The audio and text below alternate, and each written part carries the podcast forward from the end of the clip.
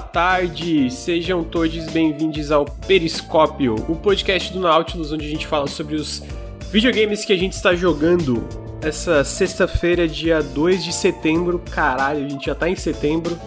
É, estou com meus amigos Ricardo Regis. Boa tarde, Ricardo. Boa tarde, amigo. Como é que você tá? Tô com sono, tô com muito sono. E tu? Setembro, né, mano? Que loucura. Setembro. Como é que tá sendo o ano, amigo? De 0 a 10, assim. Pô, mano, um, Vamos 0 a 10 aí. um Honesto. zero. Não, zero não, para. Não, sacanagem. Tá, tá Dessa um vez. 6, um 6, assim, um 6. 6, né? Muito, muito problema, muito problema pra, pra resolver. Tá bom, então. E o teu amigo, como é que tá de um 0 a 10? Tava pensando. Pô, cara, vou te falar. Tiveram coisas muito legais na minha vida esse ano. Uhum. Mas tiveram coisas muito ruins também. Pô, 5 tá bom, 5. 5 tá bom, Ju. Tá bom. É, e Bom, tu, mano. Bruno? Qual é a tua nota aí pro, pro, pro ano de 2022 até agora? Acho que um 7. Tô, tô Sete? bem feliz. Caraca, gostei do otimismo, Se amigo. pá 8. Olha aí, só, Que esse ano, boa. esse ano foi bem bom pra mim. Ah, fico feliz, amigo. Tu merece tudo de bom. É, Obrigado, obrigado. Ah, então, vemos as notas aí, né? Tô aqui com meu amigo Bruno Tessaro, então, meu amigo Ricardo. Não, mas olha Regis. só. Quem viu aí Senhor dos Anéis? Eu vou ver esse final de semana com a Fátima, não, não comecei ainda. Eu vou ver hoje. Viu não, Bruno? Ainda não. Ninguém tá animado? Pô, eu Tô- tô, tô, bem animado. Que ontem a gente foi, a gente saiu, né? Aí não deu. Pois é, eu cheguei do rolê ontem. Era o que? Duas da manhã. Troquei uma ideia com o maluco, tá, ô Bruno? O maluco me indicou altas rodas de samba. Queria me levar. Ele, porra, vamos lá agora. Tá maluco, cara? Vou dormir. E não, pô, meu irmão ele toca. Tem umas rodas de samba pica que eu vou te levar. Eu não, cara, pô, vou dormir. É não, porque aqui em Niterói. Aqui em Niterói não tem preto, né, cara? Tem que ir pra, pro, pro lado de lá do Rio. Vou te levar num lugar maneiro. Mas aí cheguei em casa eram as duas da manhã, pensei, não, pô, vou ver um episódiozinho de Senhor dos Anéis. Já cheio de sono, mas pensei, vou ver um episódiozinho de Senhor dos Anéis. Aí, porra, Lucas, olha só, o Bruno e a galera fica me zoando porque eu gosto de assistir o bagulho no celular. Tu é contra também, amigo? Tu, tu acha? Não sou contra. Acho que é ver onde tu problema? quer, pô. A série é tua, faz o que tu quiser. Caraca, o Bruno fica, Tá errado fica aí, endemoniado tá errado. que eu vejo no celular. Tem uma TV enorme na sala, um sofá confortável. Mas aí o que acontece? Eu percebi, botei, dei o play no, no Senhor dos Anéis. Hoje tava com sono, né? Uma da manhã e tal. Só que tava curioso da série. Tava curioso. Aí, pô, deitei, dei um playzinho no, no- na série.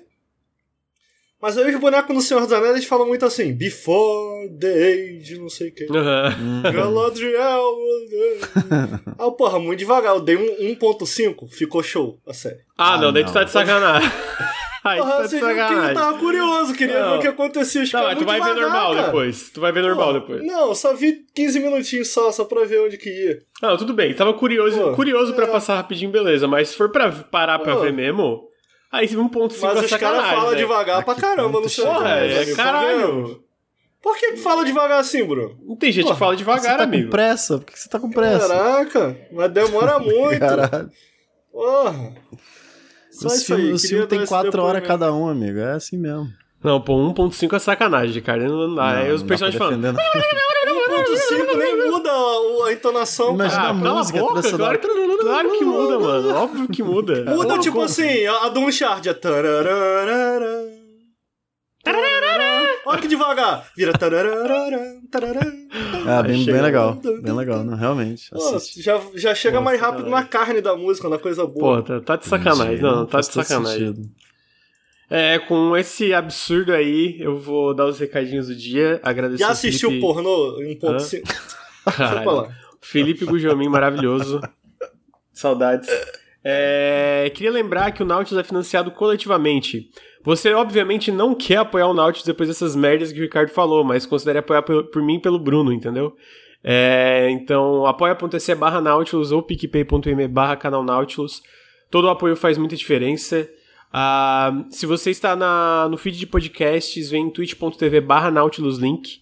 A gente faz os podcasts toda sexta-feira à tarde. É, o Periscópio e toda segunda-feira de manhã o Café com Videogames. E a gente também faz várias lives durante a semana. Ah, se você está na Twitch, eu recomendo seguir a gente também nos feeds de podcast. A gente sempre posta lá no youtube.com.br NautilusTV também. Ah, e também segue o nosso Instagram, NautilusLink, que a gente está postando mais coisa. Vai eventualmente aumentar o ritmo de postagem também. A gente bateu 10 mil seguidores, muito foda. Então sigam a gente lá no Instagram. Queria agradecer os subs rapidamente que a gente teve agora. Então, Roberto Ilek, muito obrigado pelos 8 meses. Doca53 pelos 5 meses. É, F underline Fusco pelos 16 meses é, de sub. Muito obrigado, gente. Agora a gente vai falar sobre videogames, né? Então eu tô sabendo que meu, meu amigo Ricardo tá jogando um Souls-like. Um Souls-like aí. Meio. Um Souls-like indie. De um Verdade. estúdio taiwanês. Ah, O que, que você está achando de Timésia? Porque o Bruno desceu o cacete nesse jogo quando era Bruno só não dele. gostou não, né, cara? Caralho. Ah, desceu, ficou- desceu, desceu sim, amigo. Não, não É, se faz não. Finalzinho do vídeo ali, os dois últimos minutos. O Bruno, mas o que que era ruim, amigo? O que que era O ruim? combate era bem ruim. né? Era, bem Ruim? era tipo, não tinha Mas- feedback nos ataques, os bichos ficavam paradão, você não sentia porra nenhuma. A barra de vida tinha meio quilômetro, você tinha que dar 75 porrada pra baixar. E a recuperação, sabe que tem aquela barra branca que recupera, e a barra verde que é a vida real, né? Aquela barra branca, tipo, cara, você dava duas, três porradas, saía de perto, dá três segundos, a barra enchia. Ah, caralho, mano. Tá, pera aí, vamos lá então. Explica aí. O que, que mudou? Porque o que que é a Timésia? É um jogo de uma equipe pequena, eu acho. Isso aí quem tem essa informação é o Lucas. pequena, é pequena, pequena. Lucas. É pequeno, é pequeno. Equipe pequena. A, a, a, bem na verdade, o jogo você joga, você tem essa sensação, né? De que é um jogo que parece. Ele tem aquela coisa de ser ambicioso demais pro próprio bem, Uhum. sabe? Que é muito parecer um, um AAA, que nem tanto, tadinho. Mas ele quer, quer muito parecer. Ele é ambicioso, é o que eu quero dizer. Cenários são grandes, os chefes chefe gigante, né? É. Mas a bem na verdade é um jogo pequeno. É um jogo pequeno. Então, qual que é a parada do Timésia? Ele. O Bruno explica melhor o, o background do jogo. Parece que é inspirado num boneco de Bloodborne. Não tem um negócio desse aí, Bruno? É, inspirado pela Aileen, o corvo do, do O Bloodborne. nome do boneco no Bloodborne é Corvo? Aileen, é. Ela é caçadora Ok. de caçadores no, no Bloodborne. Ela tem essa vibe meio de Ah. corvo aí, tem um manto Porra, de o character de design do boneco é maneiro. Ela usava duas lâminas. Sim, não. Pica pra caralho. Mas é homem no jogo, não? Eu achei que era homem. Não sei, eles não especificam, Não né? falam, né? Não, é, não. verdade. Eu, eu achei que era Eu não lembro, não faz tempo que eu joguei, então eu não É. lembro agora. Eu acho. É, É, bom, Hum. não sei. Não, é porque eu tô tentando lembrar da, da história mais da, da, da, da Eileen. Eu tenho a impressão que falam. é- Não, a Aileen é mulher, mas o Ah, tá, Corvus, do, do o time. Corvus É, pois Não, é. é, A Eileen, eu tava, eu tava pensando, a Eileen é mulher, Ele né? é Eu lembro de falar o Corvus disso. que é. não, Não, sei. tô falando do Corvo. Ah, tá, entendi. Do Timés é, eu não joguei, né? Eu admito que esse era um jogo que chamava a minha atenção por GIF, assim, né? Uhum. Uhum, Porque as ele é um são muito jogo- legal. Eu acho que foi o que me atraiu por ele, é um jogo muito bem animado. Muito bem É, animado. se o Sushi Legend lá faz Twitter do jogo é porque o combate é, é bonito. Que- É, Amigo, ele fez GIF de Avengers. Avengers. de Avengers ele fez. É, Fez, mas- fez. Ele Caralho. conseguiu extrair alguma coisa assim, bom, Impressionante. bom não, Caralho. mas ele fez. Então, então essa regra ela não é válida. Ela não, infelizmente essa regra Tá não bom, é tá válida. bom. É, mas ele é basicamente um Souls-like, né? O que que isso significa? Ele tem a progressão muito similar ao que a gente viu na série Souls, não necessariamente em Elden Ring, porque ele é mais linear. É, e ele tem aquele combate com foco um pouco mais em mano a mano, é, com ataques em que você tem que calcular o timing dos seus ataques. É, apesar dele não ter nenhum tipo de gerenciamento de estamina, o que já é um primeiro passo para diferenciar bastante ele das próprias inspirações. Eu acho que acabou me chamando a atenção dele, nele, é que ele faz uma mistura, assim, eu sinto, de tudo que a From Software já fez, tirando Elden Ring, ah, antes de Elden Ring, que é com a série Souls, Bloodborne e Sekiro. Se é possível, eles misturam tudo isso num jogo só. E o que eu acho mais interessante é que, enquanto eles fazem isso, eles injetam muitas ideias próprias dentro do jogo. E eu acho que foi isso que me atraiu, cara, porque sempre que eu vejo algum Souls-like, E eu tava tendo essa conversa com um gamer de esquerda, e o gamer de esquerda lançou uma provocação interessante. De vez em quando ele fala umas paradas que não são ridículas e que só ri da cara dele, olha só. Caralho. E ele falou Tadinho. assim: não é tem top. muito. Não tem muito Souls-like 3D. 3D. Bom. Realmente, ele tem, É tem verdade. um ponto. Tem um É ponto. verdade. Não tem muito. Uhum, me, não me tem. veio Nioh à cabeça, que mais? Tu consideraria Remnant um Souls-like? Eu acho É, bom. pois é, o Remnant foi que a gente chegou no Remnant. É, tem o Remnant. É que o Remnant, ele, é- ele, ele tem várias ideias próprias, mas eu acho que tem muita coisa, né, Boé? Desculpa, tem muitas ideias, tipo, que diferenciam ele. Ele é Sim, focado sim. em co-op, ele tem muito combate a longa distância, ele tem um foco no O co-op. Mortal Shell eu não gostei. O quê? Aquele Cyberpunk lá eu acho uma. Mortal Shell eu não gosto. Aquele também não Cyberpunk gosto. lá eu acho uma merda também. O The Surge? Ah. The Surge. Eu também O acho Lords que of the Fallen eu também não gosto. não É, gosto o também. Cold Vein também não é muito bom. O Ashen Esse eu não é joguei. bom. Pô, aquele É, o eu brasileiro acho também caído. não gostei muito. O Domen lá. Uhum. O, o do É. Lucas também eu não gostei muito. Tem um do Lucas lá, que é Darksiders? 3D, que é feio pra caramba. Ah, Darksiders também não é bom. Darksiders eu gosto. Ah, o, Hell... Não. o Hellpoint eu é acho que ele, ele tem problema, é, mas eu joguei pouco, né? Eu achei legal que ele tem umas coisinhas diferenciadas, mas ele é bem desengonçado, o Hellpoint. É, ele é bem clunkzão, assim. É, onde eu quero chegar é que eu acho, eu acho, assim, a gente tá falando aqui de cabeça, né, das paradas.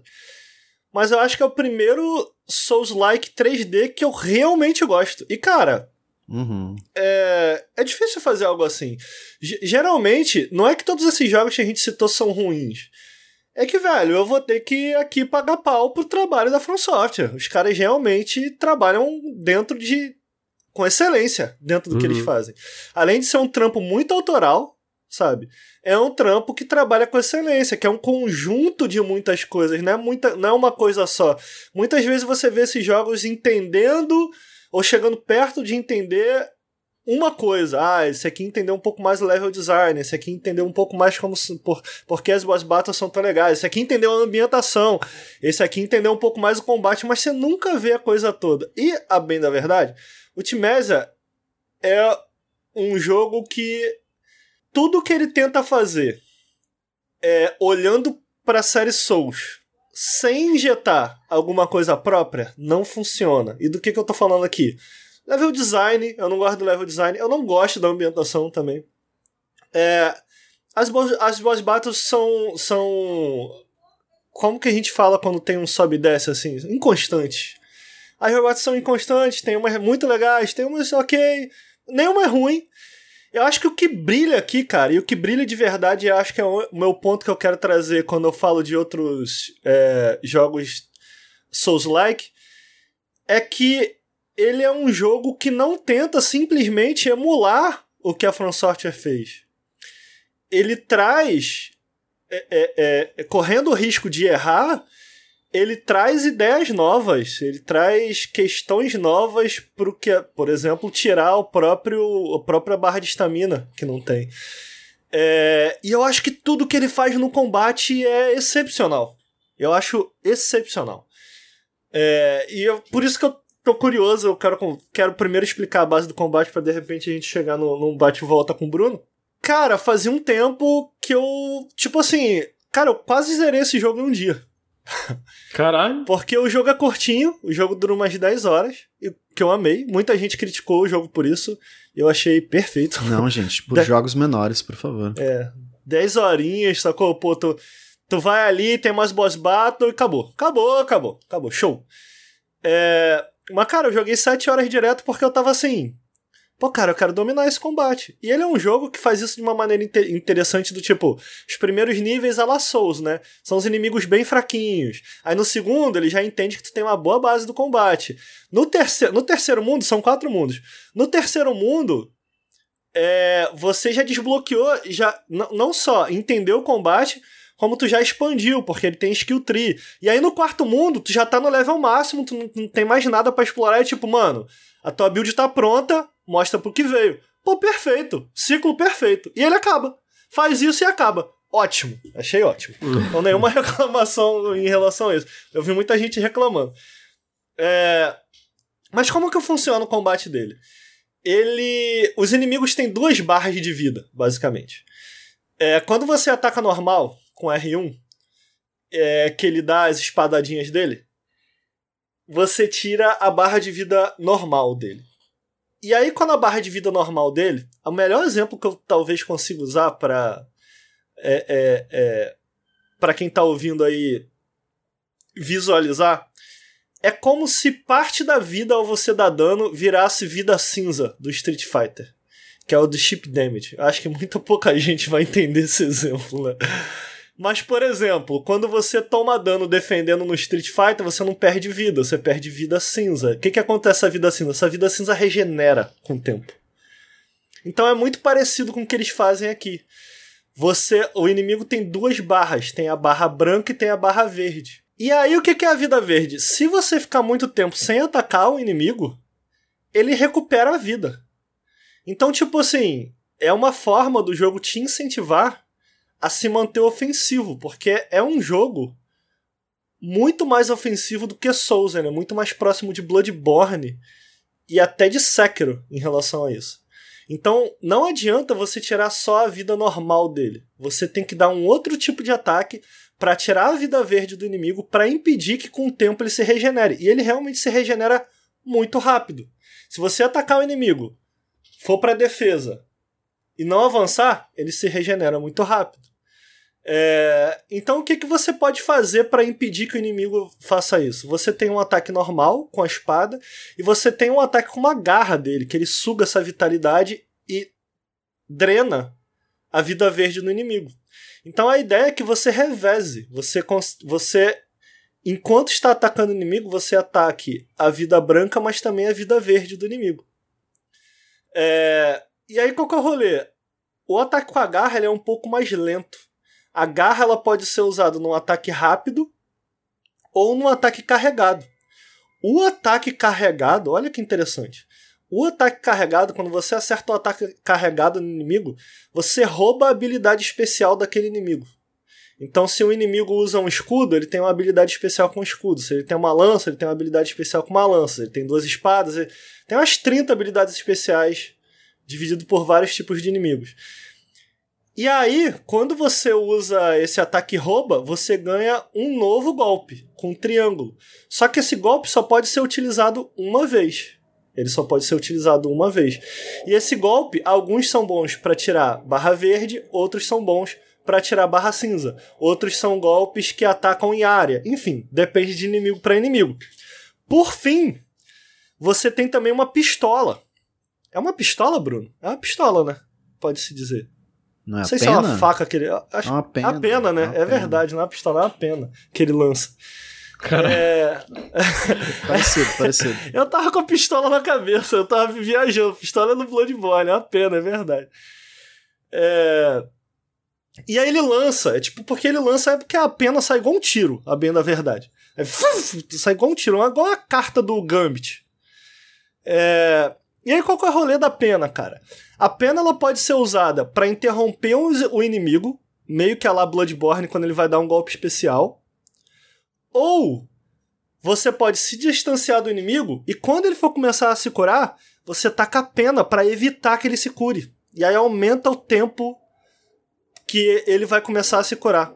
Então preste atenção quantas decisões, porque eu, eu costumo dizer que uma das coisas que faz desde lá de trás fez a série Souls tão interessante pra mim, que era uma parada muito era uma parada na época muito era outra dinâmica, era uma dinâmica muito nova, diferente pra videogames, que é você ter um jogo de ação e exploração em 3D com foco em duelos.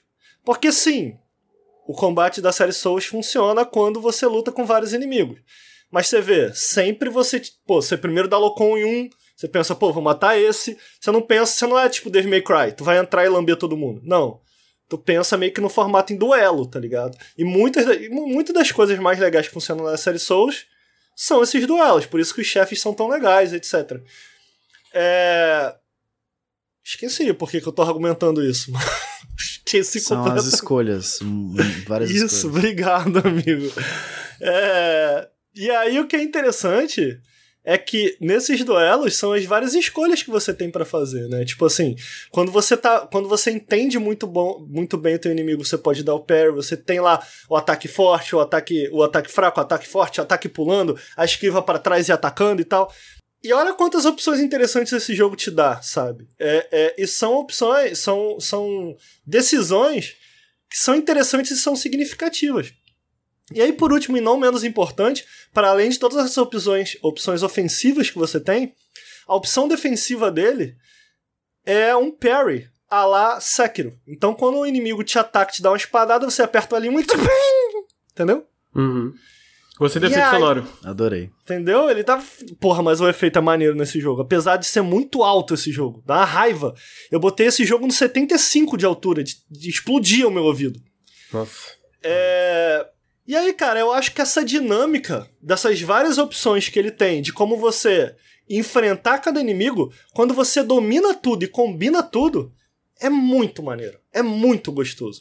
Porque não é um jogo, não adianta, apesar de você ter estamina, não adianta você só avançar e sair atacando. Eventualmente o inimigo vai te dar um parry, vai te forçar a entrar num turno de defesa em que você ou espera pega ali o time do, do parryzinho dele, ou dá o dodge. E, cara, o ritmo dele é muito maneiro. Ele tem um ritmo que me lembra muito Sekiro, assim, né? Então tu ataca, ataca, ataca, e aí tu tem que, tu tem que não só atacar, não só apertar o botão igual maluco. Porque tu tem que pensar, cara, eu tenho que tirar a barra, a barra branca e a barra verde. E você ataca, ataca, ataca, tira a barra verde, aí chega outro cara, pô, tu esquiva para trás, o maluco vai, o maluco vai se curar, tu taca a pena, vira pro outro, vai para cima do outro, dá um parry. Então, tipo assim, é um ritmo muito maneiro. E isso me prendeu muito, cara. Porque eu tava tipo assim. Sabe aquela coisa de quando tu contra. aquela delícia que é contra golpear um golpe no Sekiro, ou até dar um parry, sabe? Como ele é muito baseado nisso, muito, muito próximo a Sekiro, eu fiquei muito engajado na dinâmica, sabe? Tipo assim, tu começa a aprender o timing de cada inimigo. Quando tu vê, cara, tipo assim, ninguém mais tá mais te encostando, tá dando só parry perfeito, tá esquivando todos os ataques. E aí vem aquela sensação gostosa, sabe, cara? Do tipo assim, de domínio. De porra, cara, eu tô dominando isso daqui, eu tô. Eu quero avançar, eu quero jogar mais. O que mais o jogo tem para me oferecer? Qual o próximo inimigo, sabe? É, e eu gosto muito da progressão dele. Eu gosto, eu gosto do que ele faz também com boss battles, por ser tipo assim. Como são boss battles. É, é, tem poucas fases, né? Então, tem quatro ele faz muito aquilo. Ele começa com uma boss battle meio mano a mano, em que você tem que dominar é, basicamente o, contra, o, o parry, né? O contragolpe a Sekiro. Depois tem uma batalha que é meio contra um monstrão, então ele te pede para dominar um pouco mais a esquiva. Aí tem uma terceira luta em que tu já tem que dominar bem.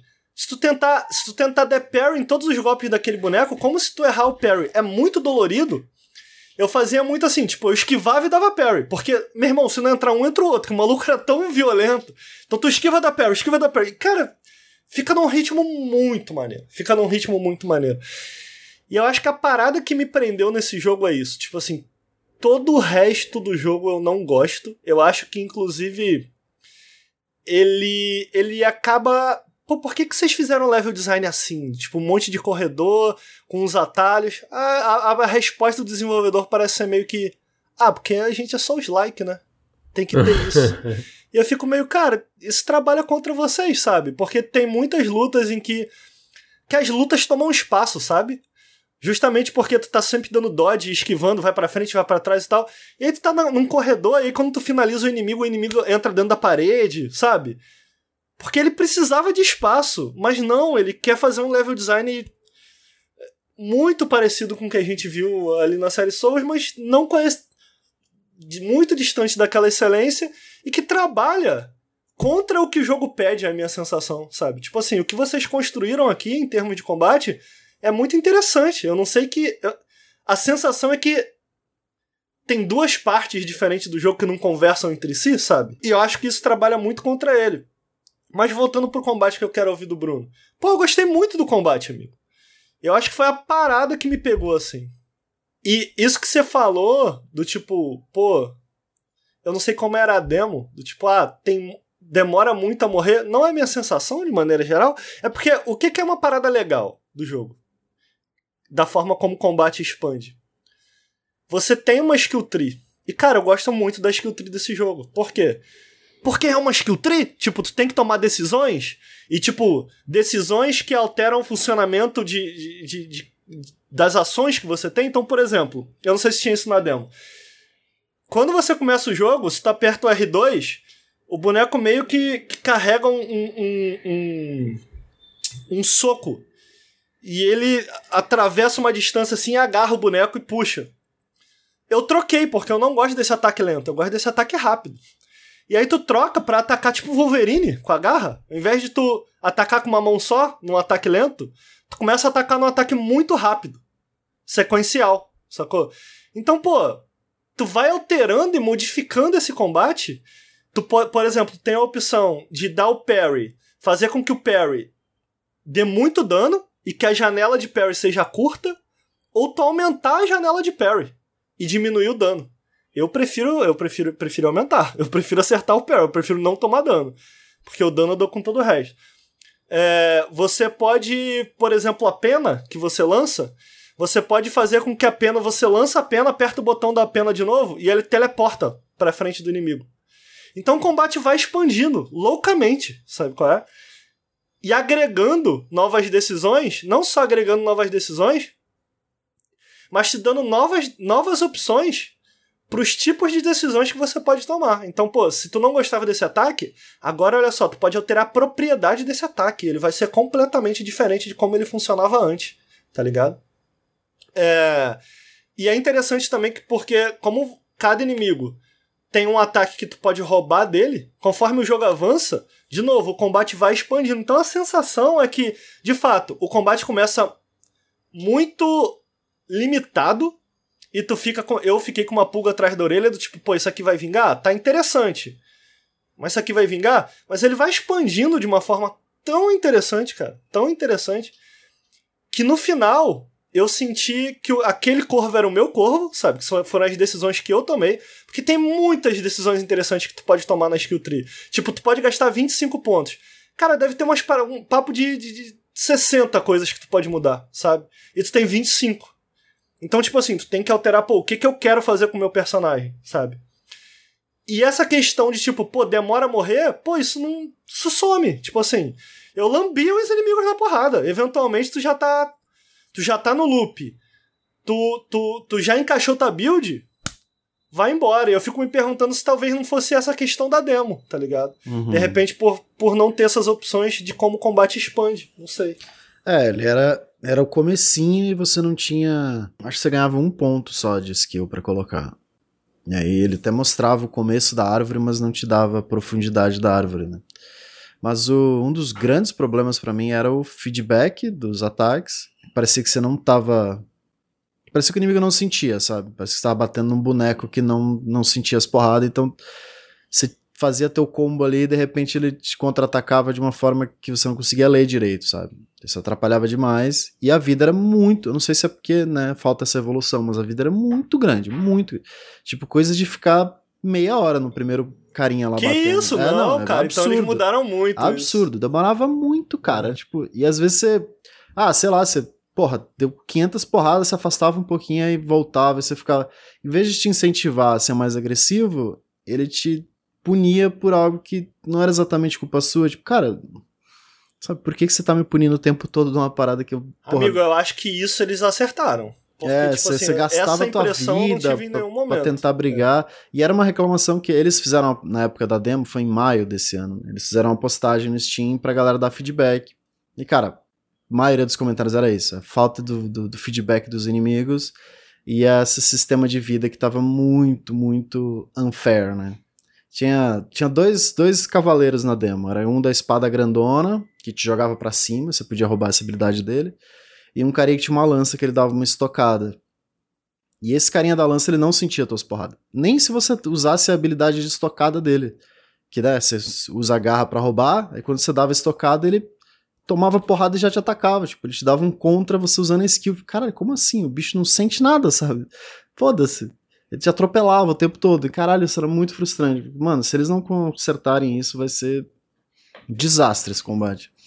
E eu é, sinto ó. que pelo feedback da galera, tipo, tá todo mundo elogiando bastante o combate, então acho que algumas mudanças eles fizeram, né? Eu não cheguei a jogar para sentir uhum. realmente o que, que mudou. Eu acho que vale outra chance, porque, tipo assim, o jogo tem uma questão com peso. As animações não têm peso, eu sinto. Uhum. Essa é uma questão do jogo, sabe? Uhum. O, que é uma, o que é uma pena, porque o jogo é muito bem animado de, e, e, e, e, e muitas dessas animações eles acertam, mas fica uma sensação de que não tem peso as animações, assim, de maneira geral. Uh, essa questão do inimigo não sentir. Eu diria que não, não, não é um problema que foi completamente solucionado. Talvez, talvez ele, o problema fosse maior, do tipo. Eu acho que o que eles fazem aqui é. Você. É, é porque os inimigos têm muitos ataques com super armor, né? Mas eu não sei se existia isso na demo. Tipo assim, sair atacando R1, R1, R1, R1, R1, R1, eventualmente ele vai dar um parry no ataque. Pá! E aí meio que tu, é, é, o teu momento de tipo, beleza, agora eu tenho que parar de atacar, eu tenho que esperar ele atacar para dar o parry e voltar pra ofensiva. Tinha isso já na demo? Não me lembro exatamente, mas não tinha como você fazer essa corrente de ataque, porque não tinha poise. Né? Então você não conseguia bater e quebrar a guarda dele e continuar batendo. Não existia isso. Você desse duas porradas, ele já tava te batendo de novo, porque era o tempo da animação do ataque dele.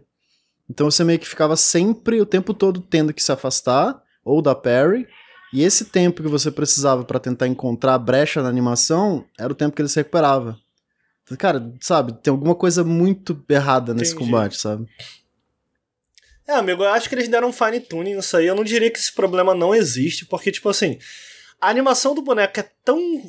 toma tanta coisa na tela, tipo, é bonita, né, a animação. Uhum. Mas é, atrapalha muito a legibilidade também. do inimigo. Tinha esse tipo problema assim, também. Isso acontece, isso acontece. Tipo assim, tem inimigo que eu dava dois ataques e parava, não porque ele ia me atacar, mas porque eu queria ver o que ele ia fazer, tá ligado? uhum. Então, tipo assim, não é como se problema, esse problema não existisse, eu acho que definitivamente poderia ser melhor, mas também não foi um problema grave a ponto de de me tirar da experiência, tá ligado? Uhum. Ou de me falar, putz, isso aqui não tá funcionando, sabe?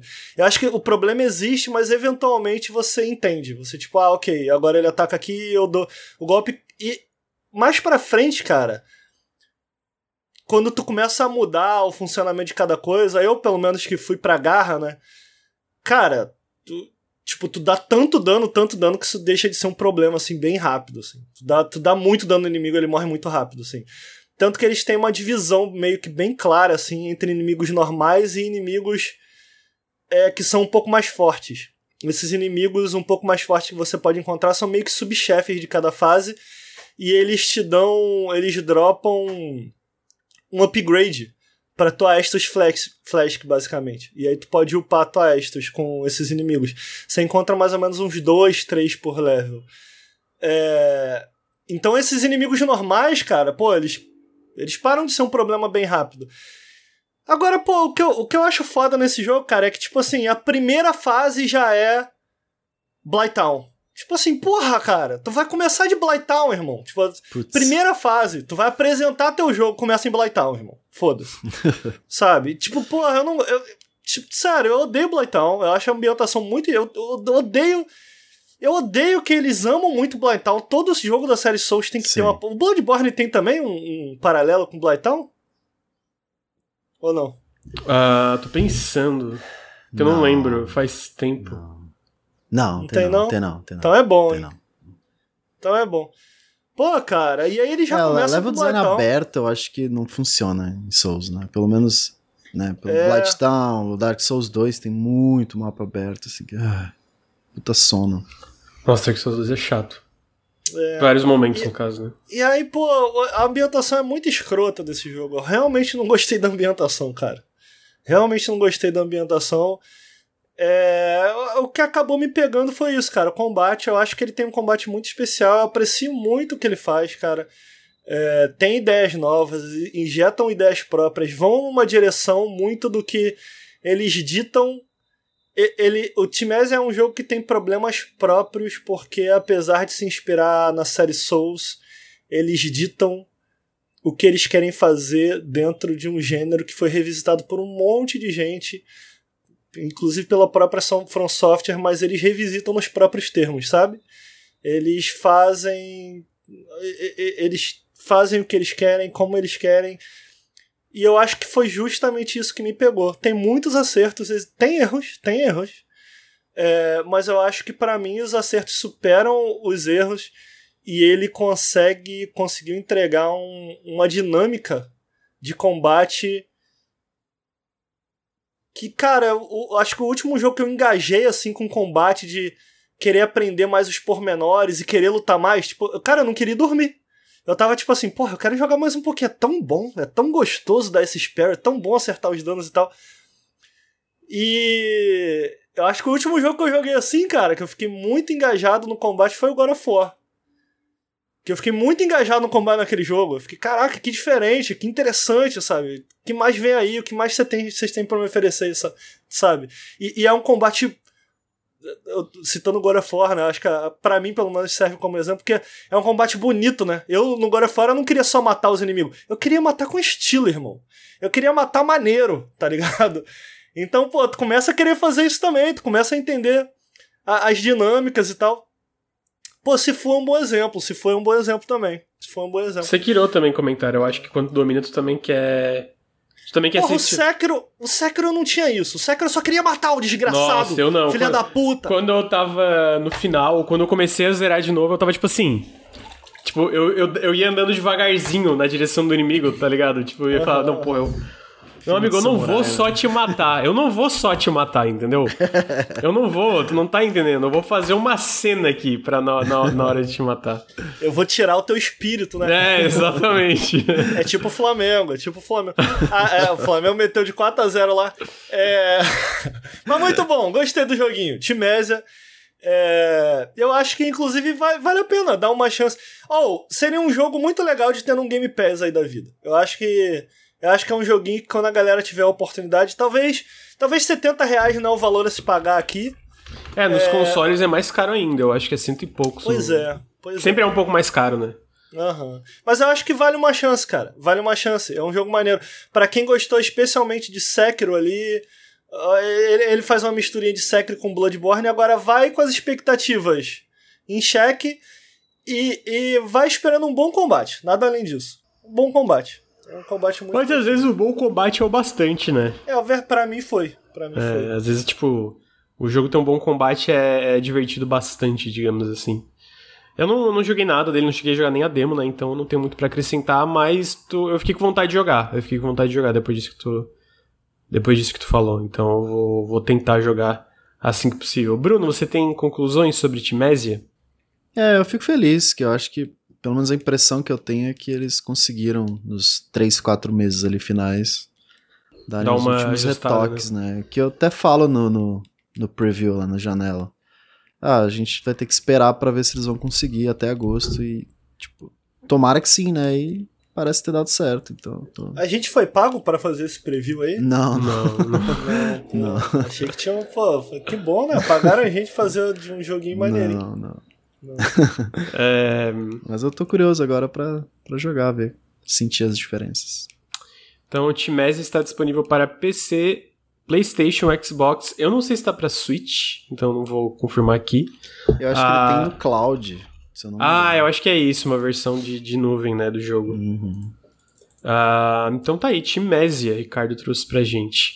Ah, em seguida, o Bruno não trouxe um, mas vários jogos que é basicamente ele trouxe a, a edição de 2022 do Haunted PS1 Demo Disc, yes. basicamente, que é uma coletânea de jogos que tem essa vibe estética meio PS1, né, aquele low, é, low poly, e, e, só que também meio terror, mas não um terror necessariamente tradicional, porque esse terror pode estar em vários outros gêneros, tipo, ah, um jogo de plataforma de terror. Eu acho que tem um jogo de corrida que é meio de, tipo vibe terror, né? Não é necessariamente um jogo que tu fica assustado em si. Então, Bruno, é... tem vários jogos aqui, né? Tu mandou o nome, são 10, se não me engano, são 10, 18. 15. 18, é, 18 jogos. Bastante. Quer falar sobre todos? Quer falar sobre os destaques? Qual Acho que, que eu vou começar? passar pro, pro, pros que eu não gostei tanto e depois falar mais dos destaques. Beleza, então vai. É, mas esse é a versão 2022, né? acho que todo ano agora tem um Haunted PS1 Demo Disc, que meio que junta vários desenvolvedores e faz um Ah, é novo. Um Eu especial. achei que era o mesmo lá de É, trás, é não. outro. É, esse é novo e ele se passa no shopping. E assim, o próprio Hunted, essa coleção, ela é um jogo. O que eu acho engraçado. Tipo, ele meio que se passa no shopping, você tem que pegar alguns itens pra ir desbloqueando umas áreas especiais, e essas áreas têm as demos disponíveis, né? Uhum. Isso é muito legal, porque eu lembro que na edição do ano passado tinha um jogo que era muito bem integrado ao, ao conceito em si. Então, tipo, tu até meio que ia botar um disco assim, e aí travava tudo, e aí tu dava, levava um puta jumpscare, e de repente voltava e tava, tipo assim, tudo diferente. Eu fiquei, caralho, então, tipo, tem um- umas coisas temáticas bem, bem interessantes. É, umas, É, umas bem coisas que eles legal. brincam, né, em relação a isso. É, os próprios jogos às vezes fazem referência ao. Que é tipo, dentro de um jogo específico tem uma área que sempre aparece no Haunted, que você pode meio que conhecer lá mais ou menos sobre os jogos e tal, os devs e tal. Então, você tem que meio que descobrir, é um segredo dentro da demo. Mas enfim, são 18 demos e eu consegui jogar todas, que geralmente eu não consigo, mas dessa vez eu consegui, me dediquei, me puxei. É, eu vou passar mais rápido pelas que eu não gostei tanto para falar melhor das que eu gostei mais. Então, a primeira que eu joguei foi a Mortal Meal, que ela meio que parece um Silent Hill, assim, você joga como a- o twist é que você joga como um fantasma. Ele já morreu, carinha. E você tem meio que uma alminha assim, e é terceira pessoa, over the shoulder. E aí tem uns puzzlezinhos tipo, ah, pra você tirar o cachorro da lista tem que dar um pedaço de carne pra você poder passar pelo portão, enfim, acha senha pra abrir uma porta. E aí de vez em quando aparece um, um bicho muito estranho, assim, parece a morte, assim, indo te buscar e você tem que escapar. Ele é meio narrativo, mas não, não é muito bem elaborado, não. E a ideia dele é que você vá encontrar o seu corpo e descobrir o que aconteceu quando você morreu, né? E aí tem umas paradas muito loucas, assim, que você vai no meio do mato lá, umas doideiras. Mas, tipo, quando você encontra o corpo, ele te dá algumas dicas, aí é, você segue, enfim, mas o jogo acaba, então é bem simplesinho, nada muito especial, não. Um outro que talvez o Lucas goste bastante é o Miracle Bug and the Electrical Limbo. Eu adoro o nome desse jogo. Oh, não, Ele é meio isométrico, assim, ele é meio RPG, lembra bastante Undertale. Na- nas Miracle ideias. Bug and... Miracle Bug and the Electrical Limbo. And the Electrical Limbo. Que é um insetinho que mora numa numa cidade lá dos, sei lá, dos ricos, enfim, ele acaba caindo nesse limbo e aí você tem que conhecer uma galera pra tentar avançar no na historinha e o combate dele é meio que ele te dá uma carta e quando você vira essa carta, ele você tem um minigame pra fazer, meio WarioWare assim, sabe? Então, sei lá, tem parece um quebra-cabeça pra você montar, ou parece tem vários vários tipos de minigames dentro do combate. E a, e a demo você meio que avança conhecendo essa galera, e no final você tem um momento que você vai ascender aos céus e tem que lutar contra um anjo. Não entendi nada, mas enfim, bonitinho. É, um outro, eu não sei se você tá passando as demos, mas talvez essa seja difícil pra você passar. É, mas esse, enfim. Aí eu. Qual que é? É, o Sorry We Are Open é um jogo feito em RPG Maker. Esse é bem, bem ruimzinho, não precisa nem mostrar não. Que, que você é gerenci- tem que gerenciar a loja, você contrata a galerinha, mas ele é meio paradinho assim, e quando você... Meio que por texto, sabe? Ah, fulano entrou e olhou mercadoria tal. Aí você ah, vai limpar o chão. É chato pra caralho esse jogo, minha nossa. o Gob... Tem isso, né? Às, às vezes, às É, vezes tem brotam uns que que é bem cara. chato, é. Então, o, Go o Gob Não, é eu tinha meio- perguntado se tem que zerar. Tem que, tem que zerar? É obrigado a zerar? O, o- Não. As demos? Ah, Não, é que geralmente tem um plot twist interessante, então acho que eu, Mas elas se conectam tentava. de alguma Não, maneira? não, não, não, Não. não. São todas demos que você pode seguir no, no Steam e tudo mais, né? É, vários jogos estão em desenvolvimento, né? Tipo, Isso, é. Ah, é? É, todos É, eu vários- acho que estão. Ah, é literalmente uma demo. sim, sim. É, por isso que é Ah. demo disc. Entendi. Sabe, é, a, a- a- a- tipo, o conceito é meio. Lembra que tinha aqueles CD de PS1 que eram várias demonstrações? Entendi. Que É, me- é o mesmo. co- É, isso, é o mesmo Não, eu conceito, achei tá ligado? que isso era uma brincadeira. Tipo assim, eles eram meio que jogos que nunca seriam desenvolvidos, eles fingem que é uma demo, E o jogo é esse conceito, né? Hum. Na minha Não, tem jogos. isso. Eu sei que nos outros tiveram jogos que era tipo. Só uma coisa que eles fizeram pro demo disc que nunca ia pra frente, mas sempre a maioria é protótipo ou, ou alguma coisa que tá em desenvolvimento ativo mesmo, né? Ou às vezes um, ou às vezes é até jogo que já saiu, porque eu sei que o Modern que tá nesse aqui já saiu, já tá no Steam, né? Então, continua aí, Bruno. Mo- é, Gobi. É, o Gob ele, ele parece aqueles point and click de massinha. Muito bonitinho, eu ele- achei o É, muito bonitinho. Só que ele é mais. Ele não é point and click, né? Ele é em tempo real, direto, assim. Você pega os itens. Com E você pega um item, com o Q você pega com a outra mão, e aí você meio Para que. aqueles jogos de terror de PS1, tipo Resident Isso. Evil, Dino Cry. Não, mas sem ação, talvez, né? Mas. É, sem o survival. Você não tem inventário também, né? O gerenciamento de inventário, na verdade, são as suas duas mãos. Você tem a mão direita e a mão esquerda, né? Você pode carregar duas coisas ao mesmo tempo e meio que ele sabe que você vai combinar aquelas coisas dependendo do que você tem na mão. E é isso, você tem que ir avançando. Ah, tem uma porta soldada, você tem que usar um bagulhinho lá e o isqueiro pra tacar fogo e poder abrir. E aí ele vai avançando na historinha. Mas é, eu achei legal, mas nada muito wow. É muito Nada bonitinho. muito bonitinho. Destaque ao visual nesse, no caso. É, o, o outro foi o per, Perlin Festival, que ele é. Esse jogo é muito estranho. Peralim ou Perlim Festival? Perlin, Perlin, que é. É uma menininha. Você acorda no meio do nada, e aí tem uma porta, e a galera fala: ah, porque essa porta vai te levar pra vários lugares. E é tudo baseado nesse Perlin Noise, sabe? Esse. Não, não entendi direito qual o conceito do Perlin Noise pra esse jogo, porque no VFX a gente usa muito Perlin Noise pra criar qualquer tipo de variação, né? É, mas enfim, aí é- é- o interessante desse é que tem muito NPC, e os NPCs meio que você tem que conhecer eles e realizar algum tipo de atividade para que ele avance. E aí, ah, você entra numa porta, vai parar numa zona lá, não sei o que, de uns palhaços. Aí fala com a galera, entra na outra porta, volta para uma outra área.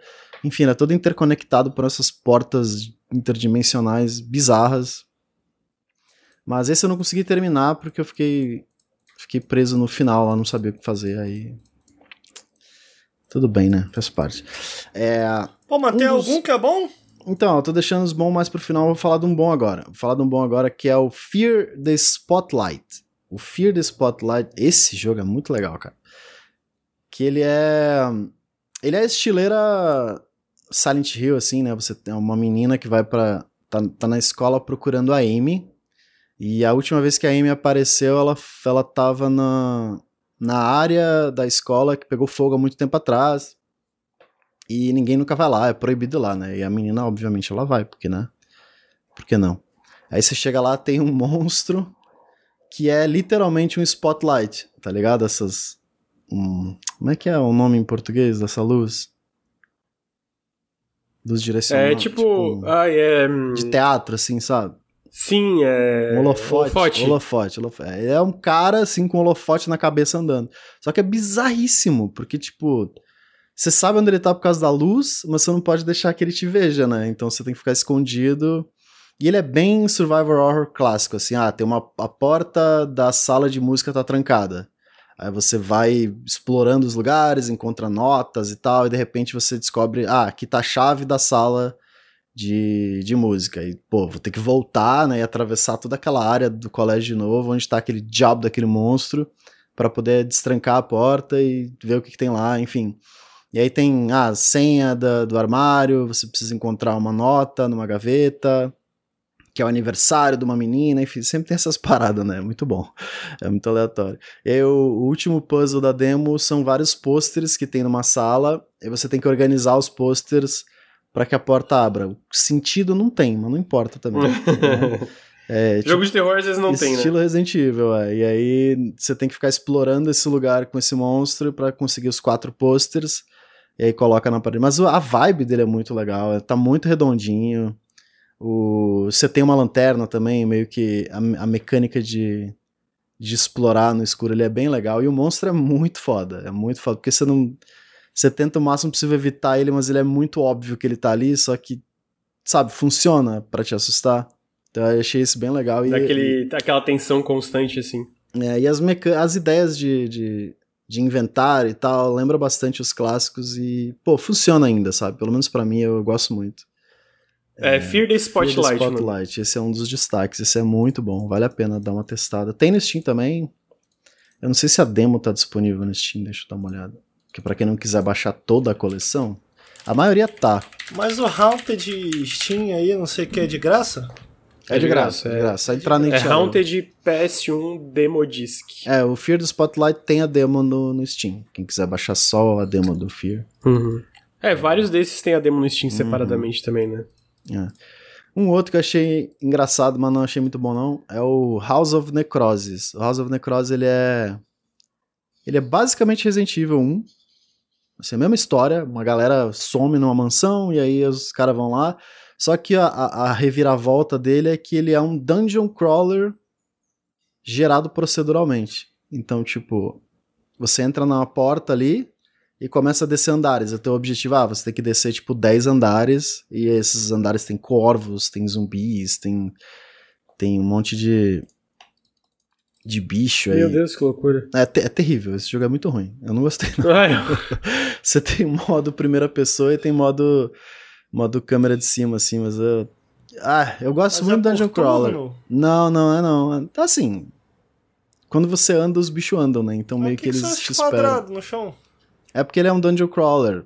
Imagina um Dungeon Crawler em primeira pessoa, tipo Legend of Grimrock, né? Você anda num grid. Esse aí é assim. Mas é bem, bem mais ou menos.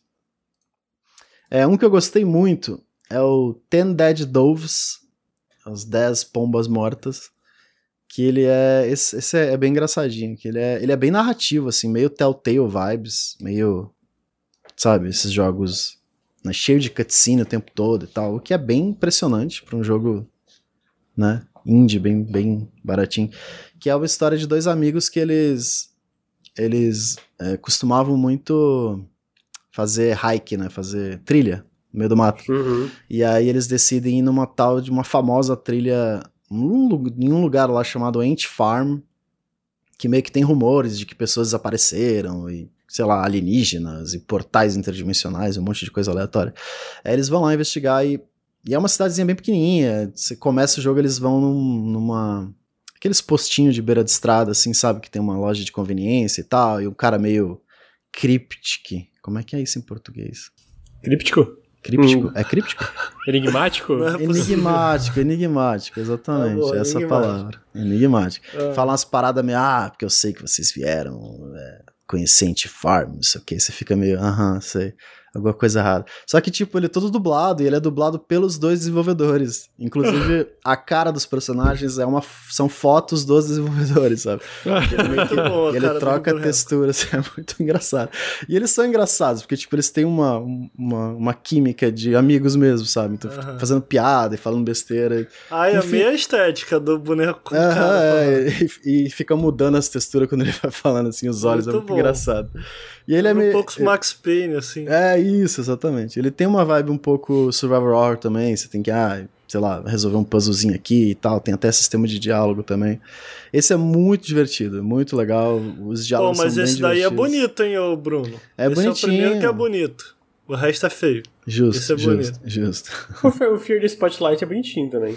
É, não. eu gostei bastante do, do Fear. Pô, e o Gob eu achei mó bonitinho também, na real. Não. Sim, também. E esse, o Ten Dead Dove, ele tem uma vibe bem Twin Peaks, assim, sabe? Aquelas musiquinhas, uhum. assim, um lugar meio estranho. De repente pisca, tá de noite, você não sabe o que tá acontecendo. Porra, é bem legal, bem legal. E eles lançaram um devlog de 10 minutos. Eu recomendo muito ver depois de jogar, porque é muito engraçado, cara. Eles são engraçados de verdade. Pelo menos eu achei os desenvolvedores uhum. falando sobre como surgiu a ideia de fazer o jogo e tal, que eles queriam muito fazer um teaser. E eles desenvolveram todo o teaser e o jogo nem existia. É bem bom, né? recomendo muito para quem gosta de, de dev assim. É, deixa eu ver mais um aqui. Uh, o North Star Courier. Esse North Star Courier é tipo. Esse é, é, eu achei charmosinho, mas não é muito especial, não que você é uma entregadora que vai trabalhar numa cidade do interior, uma menininha, e aí o teu trampo é falar com os habitantes e tal e fazer entregas, tipo... Parece Mega Man Legends. Parece Mega Man, é. é aí você tem uma motoquinha, assim, é bem divertido a motoquinha. Pô, esse é maneiro, mas esse não é Haunted. Então, é. Só que ele é mais, colo ele é mais colorido, é. né? Que, é que tipo... nem eu lembro, tem um jogo de plataforma que tava num do, dos Haunted PS, ainda me disse que é o. Pô, tem um pintinho e a musiquinha esse aí parece Ghibli, esse aí. Ah, como é que é o nome desse bichinho? Esse bichinho eu, parece Tori. Tori 3D, Tori, é. é o do, do, pintinho. Ah, esse, esse aí é o Phoebe Adventures, mas não é, é isso que eu tava falando. Uhum. O, o Tori 3D, ele é todo de plataforma, mas do nada tem umas partes que tem um monstro enorme atrás de ti. Tipo, caralho, que porra Sim. é essa, tá ligado? então eu sempre é assim, esses jogos, mesmo os que parecem meio wholesome, tem uma. né, tem uma coisa meio assustadora no meio. Uhum. É, esse aí ele, ele é todo coloridinho, todo bonitinho, e só que ela é uma aspirante a fotógrafa, ela gosta muito de fotografar. E você tem rumores de coisas creeps, né? Coisas bizarras nessa cidade. Então você meio que tem que ficar de olho para tirar as fotos dessas coisas bizarras que, que, que tem no computador ali, diz meio, ah, tem o senhor, senhor risada, né? Senhor Sorriso, um esqueleto do mal, não sei o quê. Então você meio que vai fazer as entregas, conhece os habitantes, os habitantes vão dando rumores, ah, porque lá no meio do mato, não sei aonde, eu vi uma coisa estranha, no, não sei lá onde. Aí você meio que, pô, quando eu passar por lá, eu vou ficar de olho e tal. E é divertidinho porque, tipo, você começa a descobrir as coisinhas estranhas na cidade, tirar essas fotinhas, ele me vira meio que um colecionável, sabe? De você ficar caçando uhum. coisa estranha. E algumas coisas são realmente bizarras. Tem uma um momento em que você, tá em, você faz uma entrega pra menina e ela fala: Ah, porque eu tô, tô preocupada com fulana que tá morando lá naquele bosque lá, porque naquele bosque lá as, algumas árvores são falsas. Tipo, aquelas árvores não existem. Você fica, ué? É, é? Aí você vai lá e de repente você descobre uma, uma entrada, tipo uma, uma árvore que não tem colisão, aí você atravessa ela, entra num portal bizarro de carne cheio de coisa Caralho. estranha, uma árvore com umas frutas loucas lá. Que porra tá acontecendo? É muito bom. E ele tem uns atalhozinhos também que eu achei bem legal. Tipo, você tá explorando a vila, você consegue dar toda a volta na. Ele meio que se expande assim, sabe? O level design interconectado. Uhum. é bem legal esse Dark Souls. É, é bem, é bem bonitinho. Pô, esse visual Mega Man Legends é o único visual PS1 que eu defendo. Tirando Único. esse daí, o resto é muito escroto. Mas esse visual de Mega Man Legends é muito maneirinho, mano. Que é bonitinho, isso? é bonitinho. Esse cara é visionário. É, outro, outro muito bom é o Future Reality Racing League. Esse jogo é incrível. Future Reality, Reality Racing, Racing, League. Cara, League. sério, se você gosta de jogo de corrida, eu achei maravilhoso porque ele ele não é só, ele lembra muito o Wipeout, ah, para quem, pra quem jogou Ipache, aqueles carros super rápido, parece umas naves, sabe? Que anda, que flutua, uma música de, de boate dos anos 90, sei lá, um, um eletro muito louco. Só que a, a, o terror desse aqui é que, é, além de ser um cenário bizarro, você meio que precisa colecionar, coletar pedaços de carne pelo caminho, e esses pedaços de carne enchem teu, é, tipo uns tanque que aí você pode usar ou para recuperar vida ou para usar um boost. E aí você tem essas pistas, só que a, o, o, o, legal dele é que as pistas são tridimensionais. Não é só pro lado, né? Você não só vira pra esquerda, mas tem pra cima e pra baixo também. Então parece muito Star Wars, assim, você se sente o Han Solo pilotando a Millennium Falcon. Tem umas passagens estreitas, assim, uns atalhos especial. Esse mas é... esse daí não é Haunted.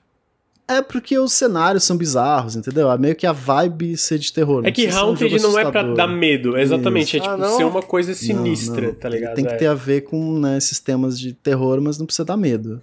Entendi. Não é necessário que dê medo.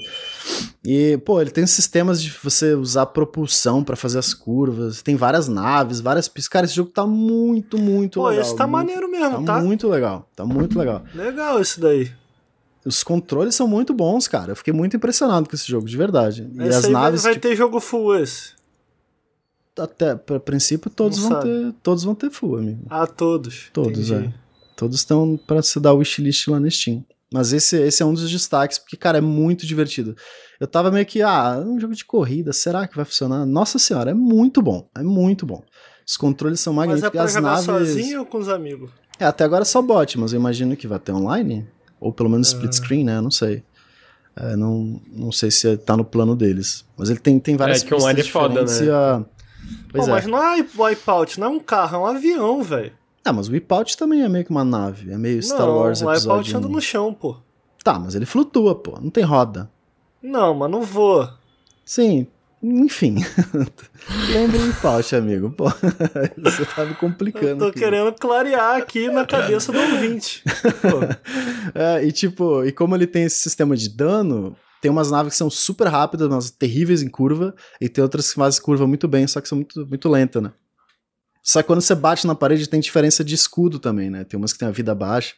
E se você bate muito, você explode. Então você tem que ficar coletando esses pedaços de carne para tentar se curar ou para tentar dar uns, uns dash maior. Pô, é muito divertido, muito divertido. Você só não pode atirar nos inimigos, o que tá tudo bem, né? Que parecia poder, mas não pode não.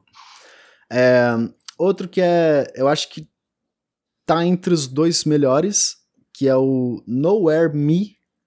Nowhere Me, que ele é um, ele se auto-intitula um Metroidvania 3D Ih, começou mal. e, é, é, pois é. e ele. Ele tem uma vibe, pelo menos nos controles, de. É, peraí, me ajuda. Nowhere? Ah, tu mandou no MI, Telegram, esquece. Nowhere MI. Nowhere Me. Tá, beleza. Tem um, os controles lembram muito. Paradise Killer. Tá ligado? Que Ah, você tá. consegue pular alto pra caralho, você corre pra caralho, você atira com uma arma muito estranha, enfim. E ele. Ele meio que se passa nesse. Sei lá, um parque, sei lá que porra é essa de lugar, que o maluco vai atrás de. Ele tá procurando o irmão dele que sumiu. E aí você. Você começa a explorar esse lugar, pega a primeira chave, entra num tipo um castelo, e esse castelo te leva pra uns. É, os lugares são muito loucos, é muito louco. Uma viagem total, assim, completamente pirado. Esse aí é Henrique Like, hein? Hã? Henrique Like. Henrique Like, total, isso. 100% Henrique Like. Mas é muito bom, cara, é muito bom. E ele tem, como ele é Metroidvania, né, então você vai liberando habilidades diferentes. No, como eu, praticamente toda demo você não tem arma. Você pega a arma, acaba. Acaba entre aspas, porque você pode continuar, enfim. E aí ele te, dá, te libera uma habilidade que você consegue usar uns, uns buracos de minhoca pra entrar em outros lugares, vai liberando essas habilidades diferentes. E a arma, ela fala também, que parece ser uma, né, uma trend agora, todo mundo que arma fala, mas essa arma essa arma é um pouco mais divertida. E você meio que usa a ajuda dessa arma aí pra poder é, procurar pelo teu irmão, porque essa arma tá perdida, enfim. E aí você tem vários NPCs que você conversa, eles vão te dando dicas também, né? E, ah, faz tal coisa, enfim, aí né, vai te levando para outros lugares e tem uma questzinha de um daquele bichinho ali que tava ali, que é o do outra versão do PS1 Demo Disc lá, aquele bichinho branquinho que o Lucas falou agora, esqueci o nome de Uhum, novo. Eu esqueci o nome dele também. É o Pib, é, sei é lá. Gu, é Gu, Gu, Guppy, Guppy, É, sei lá. Enfim. Mas é muito bom. Esse No Army é muito bom. E tem umas vibes muito maluca, cara. Tem um bicho. Você chega na parte da água que tem um. Ele é um mergulhador do inferno, Helldiver. Que na verdade ele não é uma pessoa, mas ele é um bicho que se que imita pessoas, que imita mergulhadores para como uma forma de defesa. E tem toda uma lore desses bichos. É muito engraçado. Então, as loucuras muito viagem, muito viagem. Esse é muito bom, recomendo muito, porque ele é muito gostoso de jogar.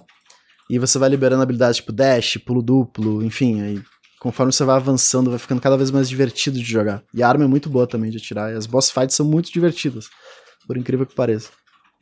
Esse é um dos recomendadíssimos, um dos melhores. É... Deixa eu ver outro bom aqui. Pular algum. Teve o... Tem um Blast Cats que é horrível, eu não vou nem falar dele, deixa pra lá. Tem o, e o Benighted também, que é muito ruim, um da abelhinha. É muito ruim esse jogo, velho. Muito ruim. Passa longe dessa porra. Tem o Modern, que o Lucas falou que já saiu. Esse jogo. Traz um bonito aí, um bonito. Eu vou deixar por último, melhor. Esse Modern, ele. Esse é bonitinho, esse é bonitinho, tá? Hum. Ele é mais bonitinho que. não- Ele, ele é tipo. Você é uma criança, chega com o teu pai, depois você fazer uma cirurgia, perdeu a memória. pai. Aí você chega em casa e tua mãe tá estranha. Hum, Por que, que tua mãe tá estranha? Aí, tipo, você fala com ela, cara. hum, Esse é bem cursed, Ricardo. hum. Sabe aquele vídeo Tara de Android? I feel fantastic? Não, I feel lógico, fantastic. caralho. Você já viu Porra esse é vídeo? essa, Bruno? Você já viu essa Ninguém- porra? Ninguém nunca viu esse vídeo. Todo mundo já Eu viu I feel fantastic, ligado. cara. Tara de. Quê?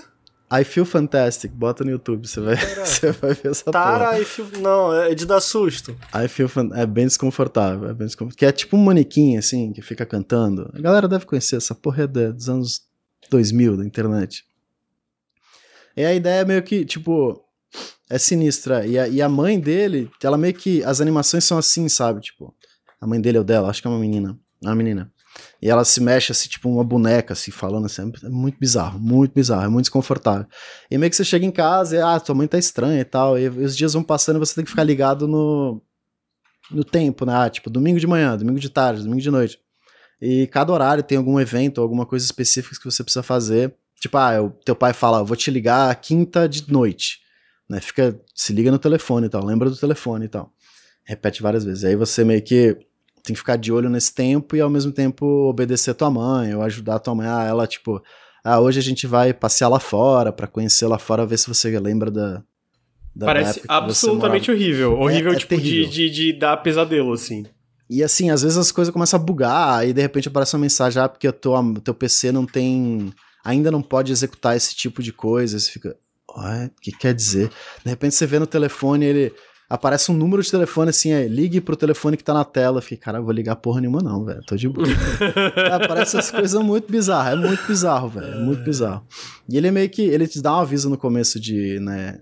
De muitas luzes piscantes e tal, e também de que ele aborda assuntos bem né, abuso e coisa que claramente é sobre isso, então é bem bizarro. Ele, esse cara, esse cara, esse time já fez outro jogo que também tem essa vibe é, há um tempo atrás, que são jogos que tem notas bem boas no Steam, então, né, talvez... Eu joguei uma demo, a demo do jogo novo deles, que é Echo Stasis, que eu achei muito da hora. Eu acho que esse é o anterior, não é? Eu acho que o Echo Stasis não saiu, amigo, ainda. Ah, é? Echo... Posso estar confundindo esse outro nome, tipo, Echo Stasis. Nem tá aparecendo aqui, ó. Ecostasis não saiu ainda, realmente não. É 2022, ah, tá. mas não saiu. É, é, então é e é muito bizarro o Ecostasis. Eu fiquei todo cagado jogando, especialmente uhum. no final da demo. Ele é bonito. O que saiu antes é o The Enigma, The Enigma Machine. E eles falam muito bem também desse. Eu não joguei nenhum deles, uhum. não. É o Enigma Studio, o nome da, do time que faz. São jogos bem cursed, assim, sabe? Aqueles jogos que mexem com teus arquivos no PC, provavelmente. Não sei. Mas o Modern dá essa vibe aí. Fica aí a recomendação para quem quiser se arriscar nessa parada. Mas o melhor eu vou deixar. Faltaram alguns aqui, mas são. 18. Ver, faltou. Ah, o Dead Letter Department. Esse jogo, cara, ele é muito bonito, acho que é o mais bonito. Ele é em primeira pessoa e você trabalha num departamento de que transcreve cartas mortas, cartas mortas ou cartas de pessoas mortas, enfim. E aí você Isso me lembra de Control. É, SCP, né? Parece muito. Aí você senta no PC e aí começa, aí ele te dá tipo na tela assim uma carta e te dá sublinhado de, de amarelo o que você precisa digitar para que o PC busque aquela carta e tente investigar o, que, o conteúdo da carta ou o endereço, alguma coisa. E só que tipo, você tem que digitar na íntegra. Então, tipo, às vezes tem uma carta gigante, você fica meia hora digitando um texto no PC.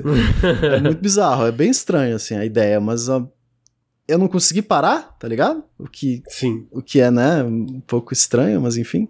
E, tipo... E, amigo, Show só aquele. a mãozinha do. do é. Aquele filme de terror que a gente viu. É, pois é. E você vê que tá numa sala escura e de repente umas coisas estranhas começam a aparecer. Sabe esse jogo? Sabe aqueles CAPTCHA, quando você vai entrar no, acessar uma conta e tem que preencher um CAPTCHA? é jogo disso. É jogo é de preencher CAPTCHA. Porque às vezes parece. Simulator. Caralho, mano, parece que eu tô alimentando uma, uma, uma inteligência artificial para reconhecer carta, tá ligado? É mais ou menos isso. Só que, tipo às vezes, você, se você não digitar o que tá em amarelo, mas digitar o que tá fora, sabe? Às vezes tem outros textos que não estão sublinhados, então você meio que começa a, in, a, encontrar coisas que você não devia encontrar, e começa a aparecer umas coisas bizarras.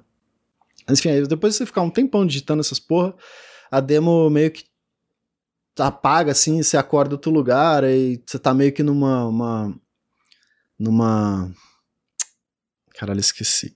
Eu sou muito imperialismo americano me, me consumindo. Facility, como é que é em português facility? Instalação. Uma instalação. Cara, tá foda, mano. Os estadunidenses sai daqui. É, aí você tá, na, você tá numa instalação. Daqui a pouco um maluco vai falar que a gente é. Como é que é? É, vira-lata. É isso, vira-lata é, colonializado, total. Aí, tipo, você começa a explorar e de repente você encontra um PC e tem um puta buracão, assim, aí você literalmente cai no teu trabalho ali e tal, e enfim, aí acaba a porra toda. Mas achei bem interessante, o conceito interessante, a ideia de você estar tá no PC investigando alguma coisa que você não faz ideia o que, que é. Porra, isso que ele deixou legal. bom pro final, hein, galera? Não, esse não é o bom ainda não, calma. Ah, não. Não, o melhor, o melhor é o Enchain. Cara, esse jogo é incrível.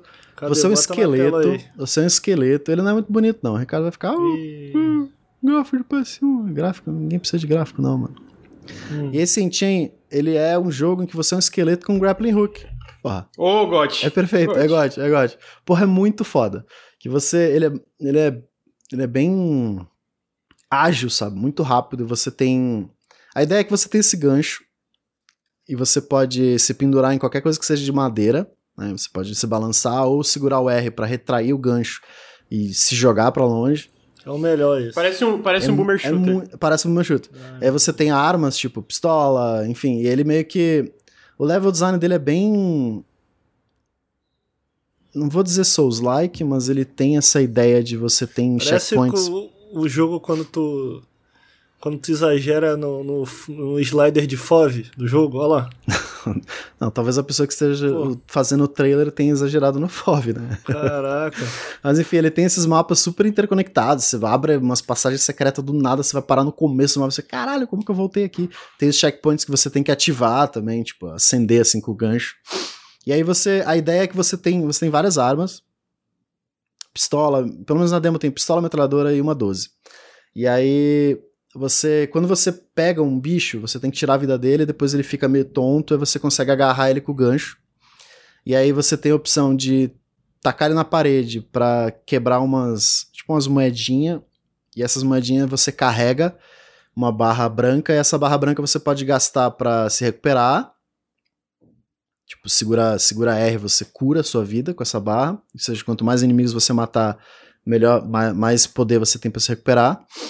E você também, quando você pega o inimigo, você pode é, marcar eles em amarelo, e quando você taca na parede, ele dropa munição. Então meio que o gancho é tipo essencial pra você ficar, né, recuperar bala ou recuperar vida enquanto tá em combate. E ele também serve para movimentação. Você tem um dash no ar, que você pode pular e alcançar lugares mais longes. E você tem um dash, tipo, correr na parede e tal. A movimentação desse jogo é muito boa, é muito legal. Que além de ter o gancho, né, você ainda tem toda a movimentação super ágil do boneco. E tem vários inimigos, tem inimigos que tem uma corrente que protege um ao outro, você precisa matar um antes que o outro. E a ideia é que, tipo, cada mapa você precisa encontrar essas chaves que vão abrindo essas portas, né? e tipo geralmente- roguelike. Não, não, não, não. Ele Não. tem um level design bem, bem definido, bem legal. E, tipo, tem essa primeira área que é meio que uma dungeon fechada, assim. Você vai. É meio que tutorial. Ele vai te, te explicando a parada do gancho, vai te explicando a parada das armas. E aí, depois que você abre, cara, que você libera, abre, abre a porta, ele abre um mapa mega gigantão, assim, cheio de passagem. Cara, muito foda. É muito foda esse jogo. É muito incrível. Mas é tipo um. É tipo meio Metroidvania assim? Isso, é, ele é meio Souls-like, assim, o level design. Souls-like. Lembra muito Souls-like, só que ele tem esse gancho e você tem a, é, essa ideia de você gerenciar a munição e gerenciar a tua vida lutando contra esses bichos. Aí tem bicho que não que você não consegue agarrar com o gancho, aí você tem um chute que pode arremessar. Mas a Mas ideia tem é que... a questão. Fala. Ele é o melhor porque ele é bom ou porque os outros são ruins? Não, não, porque ele é maravilhoso. Que não, é tem bom. muito jogo bom na lista, esse- mas esse jogo é muito. Eu fiquei viciadíssimo. Caralho, eu preciso muito jogar esse jogo. Preciso do resto, sabe? Ele é feinho, vai, eu concordo contigo. É um jogo feinho, ele é bem simplesinho. Esquisito, né? Esquisito. É, ele é bem feinho. Mas, Pô. pô, é muito gostoso de jogar, cara. É muito bom, é muito bom. Você consegue. A movimentação dele, de você pular nas paredes, assim, ele tem aquele Nossa, esse trailer é bem antigo ainda. jump Tava, tipo, wall e tal. Pois é, ele tá bem, tá bem legal. E a. Tem muitos inimigos, variedade grande de inimigo, variedade de arma. E eu acho que. Mas a parte mais impressionante é a movimentação. Ele já tá em Early Access? Hum, eu, não- eu vou olhar aqui se ele tá. eu vi que você botou o trailer aí, sorry. Ó, já É, deu não, uma é. melhorada nesse trailer do Lucas aí. Já, o FOV já não tá em 150, tá em Mas o FOV você 120. pode escolher, amigo. Não, ele não tá em, a- em acesso antecipado ainda. Não eu tá. acho que tipo, ele Ah, deve ele ter dado tá uma data e O adiou. chat tá assim. falando mesmo, como sempre. É, não É que tem a demo, ele tem uma visto. demo lá pra baixar, mas não tem. É, que é essa tem- demo que tá no. eu Imagino, né? É. Mas é, esse, esse é o destaque disparado, assim. Eu acho que é o melhor jogo dessa lista, porque ele é muito bom, é muito Pô, viciante. me convenceu, eu vou baixar a demo, porque eu já tinha visto jogo faz um cara. tempo, mas não, não sabia se era tão legal assim. Caraca, Nossa. o maluco tava falando que tu foi embora, como que ele te convenceu? Não, é que eu já conhecia esse jogo, daí o Bruno tá falando que é tão legal, eu fiquei com vontade de testar, entendeu? Entendi. É, a movimentação dele é. Amigo, é, é, tu tem que entender que o Bruno, a gente é, é profissional, entendeu? A gente Ó, o que eu trabalha gostei aqui. mais- Pera aí, fica, fica aqui. A gente trabalha aqui, então a gente não. Mesmo se o jogo às vezes o visual não é tão legal, a gente tá ali pesquisando, vendo, né? Tu só gosta de jogo bonito, né? Caralho. Não, eu acho engraçado, Desgraça. porque o pessoal tá aí, tá todo mundo comemorando o, o Senhor dos Anéis só porque é um seriado caro, que é todo bonito. Eu não falei nada, ó. É, ah, é, não Tá todo mundo. Eu não sou todo mundo. Pô. Eu não sou todo mundo, amigo. Agora, o mundo. único maneiro aí que eu gostei foi. Não, o da nave é maneiro, Bruno. o Da nave. Gostei do da nave. Mas o mais maneiro é o do Mega Man Legends lá, que ele é maneiro. Que ele eu gostei. Como é que é o nome do Mega Man Legends pra eu botar na minha wishlist? Putz, Esqueceu? eu não lembro. North Caralho, Star nem- Courier. Bota. North? North Star Courier. North Star? É, o, o, o De- de entregador Estrela da do Estrela Norte? do Norte. Isso, Estrela do Norte. Não Courier. tem no Steam, não. Ih, Talvez eles Nossa, botaram ainda. esse jogo ainda existe. Esse é o mais legal. Entendi. Mas tá e bom. acho que é isso. Enchain. Enchain ganhou, ganhou a coroa de melhor da, da coleção. É incrível. É, eu quero jogar. Mas aí, é, quanto tempo pra jogar todos? Ih, Porra, tem demorou umas 10 horas. 10 horas? Foi. Porra, tem, Caraca. tem- a maioria tem mais de meia hora, uma hora. São Entendi. grandes as demos. Então deu, demorei bastante. É de graça, né? Então baixem aí. Vale Só a pena, botar vale Haunted, pena. Haunted PS1 Demo Disc aí na, na- no, no Google e vai direto pro itch.io deles. Aí tem, tipo, não só o desse ano, mas os outros anos também, né? Que tem Cara, jogos. mas... Termina. Fala aí. Não, eu só ia falar pra, pra, pra galera baixar. É que eu me decepcionei um pouco. É porque, tipo assim, é, na, na, na minha cabeça era tipo assim. Os caras trabalhavam num conceito só pra esse Haunted PS1 demo, tá ligado? E faziam um bagulho só. Tipo, Haunted PS1 demo é um jogo, não é uma coletânea. Nunca foi isso? Nunca foi isso. Porque se é uma coleção de demo, pô, melhor ver o trailer no YouTube. Ah, eu acho que é mó legal a experiência de tu Pô. jogar na a demozinha e, É, e, ó, e testar os jogos. Anotem aí: Future Reality Racing League, Nowhere Me, Fear the Spotlight, o 10 Dead Doves, né, os 10 pombos mortos, e o Enchain. Esses aí. Anotei, esses são Achei muito bom. Se não quiser jogar o 10 Dead do. 10 Dead Doves, 10 Dead É Doves. porque o Bruno falou, tipo, 10 Dead Doves, 10 pombos mortos. Tipo, ele só. Ele, ele botou em inglês o Dead Doves, mas o 10 ficou em português, tá Não, ligado? é Foi tipo. porque, porque isso aí a gente tá lutando contra o imperialismo.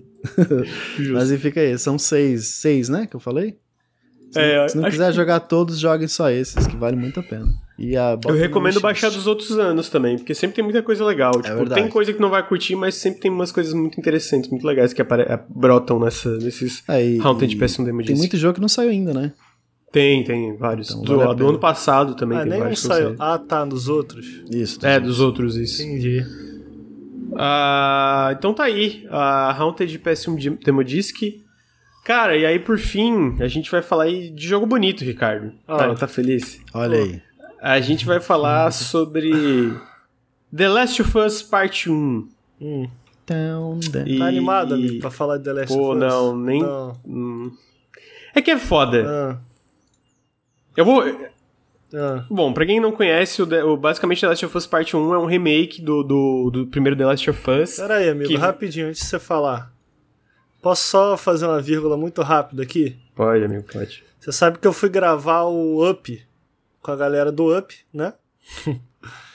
e aí eles falaram assim, pô, que jogo vocês, se vocês pudessem escolher qualquer jogo, mas um diferente, uma parada diferente, que vocês pudessem fazer um remake com visual é, é, é Pixel HD, aquele da, da Square lá, tá ligado? Tá, aham, aham. que jogo vocês trariam de volta? Aí eu falei assim, aí to- todo mundo pensando, fez assim, caralho, já sei.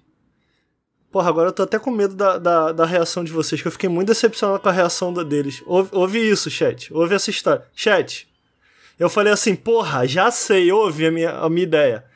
Breath of Fire 4. Aí todo mundo falou, ficou quieto e falou, que jogo é esse? Pô, não é possível. What? caralho, não. Ninguém mano. conhecia. Eu conheço do Nenhum. PS1, porra, da Capcom. Esse jogo é fantástico, Eu falei, caralho. porra, esse ia ficar foda, jogo é não, bom, não, ia não. ficar mesmo, ia ficar mesmo. Não, Porra, boa ideia, é, é, Bruno. É, ele já é bem. Eu, eu diria que ele é bonito até hoje, mas se É fizessem, lindo. tipo. É bonito. Porra, Breath Breath of Fire 4 é pica. Caraca, aí ficou, ficou mó silêncio. Eu falei, galera. Aí eles, Eles pô, estavam de sacanagem não sei. contigo. amigo. Não sei que jogo Acharam, é esse, acharam não. que era aquela história do. Como é que a gente falou? Do Breath of. Porra, que a, a gente sempre brinca nas não E3 que vai ter o. Tem até no trailer da não E3 O ano passado, que é da, com a música do Evangelion e vai tocando, é o. Pô, não é Breath, é. Eu não sei o que você tá Fire of Rebellion, uma coisa ah, assim. Tá. Ah. Que eu tava Certo. Certo, de certo acharam que era uma sacanagem tipo essa, Pô, tipo Fire of Rebellion. Houve, houve o programa lá, porque eles pediram pra falar um remake. Um remake dos sonhos, caro, e um remake dos sonhos mais nesse SD. O meu remake dos sonhos. Eu esculachei nesse programa, né? Como sempre, porra, eu sambei na cara de todo mundo. Eu trouxe lá o remake. Ó, o remake, chat. O chat tá comigo. Ó, o remake que eu levei. Street Alpha com gráfico, que eu sempre falo aqui, né? Street Alpha com gráfico de Gucci Gear. Pô, todo mundo aí, nesse aí a galera, caraca, pô, esse, esse é bom. Agora pode seguir pra um remake que não, não precisava existir. É, ah, é. Então, é, a gente tá falando sobre remakes legais, etc. Pô, cara, não dá. Eu, eu zerei, né? Eu joguei o The Last of Us Part 1 inteiro. ah, inclusive, eu, eu separei várias footages pro meu amigo Bruno, não posso dizer porquê. E mantenho que, cara, The Last of Us, o primeiro, ainda é um jogaço. Ainda é um jo- Eu acho que tem coisas que tu percebe que envelheceram meio mal, especialmente se jogou 2, que eu comento na análise, coisa do combate e tal, que eu acho que é um pouco repetitivo a forma que tu lida com os confrontos do jogo, e até a inteligência artificial, mesmo com as melhorias, é, é bem simples, é, é muito parecido com a, com a inteligência artificial do The Last of Us original, enfim. Ah, visualmente não, não tem como criticar. Eu acho que a Naughty Dog. Porra, os caras são absurdo. Eu acho que são absurdo. O visual desse jogo é um dos jogos mais bonitos que eu já vi na minha vida. É, assim como The Last of Us Parte 2 é até hoje. Acho que é muito, muito bonito. O nível da parte da modelagem, eu falo ali no vídeo, né? Da parte, especialmente da parte das animações faciais, das animações dos personagens. Eu acho que a Naughty Dog, no geral, obviamente tem exceções, está muito acima do resto da indústria. Obviamente, tem suas razões, às vezes nem tão boas, como no caso da Last of Us Part 2 teve muito- muito crunch, mas até pelo, pela forma que eles usam a tecnologia, né? Tipo, questão de como eles é, modelam os personagens, como eles fazem as animações, é realmente eu acho que é um nível Pô, acima de todo mundo. Oi? Eu não joguei o parte 2 ainda, não pude jogar porque eu não tenho PlayStation. Mas, pô, no Uncharted 4 já me impressionava. Já, é absurdo. o próprio Muito Uncharted foda. 4 é absurdo. Caralho. É, e, o- e o The Last of Us Part 2, pra ser sincero, ele, se tu compara com o Parte 1, não tem, tipo assim, eu não vejo um grande salto, porque o The Last of Us Part 2 é, é absurdo. Eu acho que o Bruno jogo ele pode é, corroborar Mas com olha isso. só, Fala. é que eu fiquei curioso. Tu falou que um dos jogos mais bonitos que já jogou, mas. Assim, eu só vi em vídeo, né? Não vi esse jogo rodando na minha frente. Por vídeo, me lembra muito The Last of Us Part 2, porém mais bonito porque esse jogo é mais colorido, parece. Eu nunca joguei o 2. Tava conversando isso com o chat. Do tipo assim. Como tudo que eu vi de The Last of Us Part 2 por vídeo, tudo é meio cinza. E o primeiro é um jogo bem colorido até. Tipo, é, Tô é- pensando. acho É porque eu, curioso eu, eu, eu acho que ele tem momentos, eu acho que vários trailers é, são mais esses momentos mais dark do jogo, mas eu tô pensando naquele momento da, que, ele que a Ellie chega com a Dina em Seattle, Bruno. Sim, Aquela parte é bem né? coloridona. Ah, tá. É, porque o 2. Não, é que ela chega, é, ela chega em Seattle, que é tipo uma Seattle cheia de, tipo, como se a natureza dominou a cidade, né? Então aquela parte na minha cabeça eu lembro de ser mais Sim, colorido sim, mesmo sim. e tal, Ah, sabe? até no começo, eu acho, com a Gina, aquela parte mais aberta que você vai cavalgando e tal. aham. É que esse jogo é gigante, tem o que? 20 horas, É, né? 18, 20 Porra, horas. mais, mais de tem 20. muita variedade, tem muita Tem, coisa. tem muita. va- É impressionante até. Tem cor, então, não é? Tem, Tem, tem, tem. Mas eu diria que ele é mais cinza do que o The Last of Us, É, o é. primeiro. O que eu ia trazer, na verdade, é. Você falou que é um dos jogos mais bonitos, mas minha pergunta é. Você acha que ele puxa o limite do PS5? Porque Não, ele me lembra não. muito o, The Last of Us Não, 2. Não, que não. nenhum demérito, é lindo. Ah, não, é porque o The Last of Us Part 2 é absurdo. Eu acho que o Bruno também. Eu diria que o The Last of Us Part 2 ainda é um dos jogos mais bonitos já feitos. Hoje, Sim, tipo sim. hoje, em Pô, 2022. eu tô confuso. Um é mais. Não, não, não, não. Um é mais mas- bonito. É, é porque tu falou, não demérito. É porque eu realmente acho que o parte 2 ainda é um dos jogos mais bonitos já feitos, entendeu? Então, tipo, o The Last of Us Part 1 não tem um salto enorme, sendo um remake e sendo um tempo de desenvolvimento, vamos dizer, mais curto, eu, eu acho que não tem um salto muito grande. Então, eu não acho que ele puxa do PS5 o máximo que o console pode oferecer. Eu diria que nem perto disso. É, é, obviamente, a gente não viu muito do que, que esses consoles Next Gen têm para oferecer ainda, realmente, porque tem muita coisa cross-gen ainda, né? E apesar do parte, parte 1 não ser cross-gen, eu vou chutar que ele começou o desenvolvimento como algo cross-gen, porque ah, visualmente é, é, tem muita similaridade ali com com parte com parte 2, né? Hum. Com o original realmente tem um salto bem grande. É, eu tinha te cortado, Bruno, que eu tava, tava falando do parte 2 da variedade. Não, não, não, você ia mencionar que eu lembrei daquela parte do arranha-céu e tal, mas enfim, era só Porra, muito pra foda, adicionar mais um. Uhum. Então, aí eu realmente rejoguei, né? Aí pra, pra propósito de análise eu também rejoguei, não rejoguei tudo, né? Joguei um pouco do remaster do, do PS4 e joguei um pouco do The Last of Us Part 2. E aí vem um negócio da, da necessidade desse remake que eu vejo que é uma coisa que é, né, obviamente, muito polêmica. A gente postou um tweet que eu falo, né, cara, ele tem dificuldade em se justificar e eu acredito nisso ainda. Eu não acho que esse remake devia existir. Aí vem um cara, é, ah, mas vocês gostam de Sea of Thieves. Pra esse colega, mano, é, né, terapia. um pouco as calças. Terapia e tal. É, a Microsoft sempre... paga vocês pra falar mal de é... Pô, e é engraçado que se tu pega minhas últimas análises do jogo, The Last of Us Part 2 é uma obra-prima, Horizon Forbidden West é uma continuação incrível. Daí, achei isso caído, não, né? É sempre assim, né? Questão de exclusiva. A galera é muito, muito fora. Mas o The Last of Us Part 1, se tu nunca jogou, eu acho que tu vai jogar e tu vai achar fantástico. Porque eu ainda acho que The Last of Us, mesmo com problemas em relação ao combate, algumas coisas do ritmo, que eu acho que ficam mais evidentes hoje, é, que teve tanto jogo mais desses jogos high budget, narrativo, até da própria Sony, uh, especialmente se tu jogou parte 2, né? Eu acho que tem coisa que fica mais evidente questão de ritmo que não é tão bom assim. Mas eu ainda acho que é um jogo excepcional. É, um jogo que tem quase 10 anos, né? É, exatamente. E, mas, e é isso é, é pra, pra mérito, né? Eu acho que ele envelheceu muito bem ainda. Só que, cara, não tem como. É, eles. É, a grande diferença que é, é, eu acho que a grande. Porque tem. É, eu vou chegar na questão de acessibilidade e outras coisas. Mas a grande diferença que eles querem vender isso aqui é o, os visuais. E eu não acho que é o bastante, porque para mim, o The Last of... É, fora isso, e aí a gente chega no resto. Eles falam sobre melhorias na inteligência artificial. Tem, mas na prática, tu jogando é o mesmo jogo. Sabe, em questão de momento a momento. É, é tem melhorias, mas é, são imperceptíveis no momento a momento enquanto tu tá jogando. Tem melhorias na questão do combate, né? No fio do, do personagem, questão de tiro, especialmente no melee. Tem. De novo, ainda no momento a momento é imperceptível para mim, é o mesmo jogo, porque não tem todas as, adições mecânicas e nem a, a, a, questão do level design, o que, que o, o nível oferece pra ti em questão de possibilidade de combate do que o 2 tem. Então, imperceptível para mim a mudança.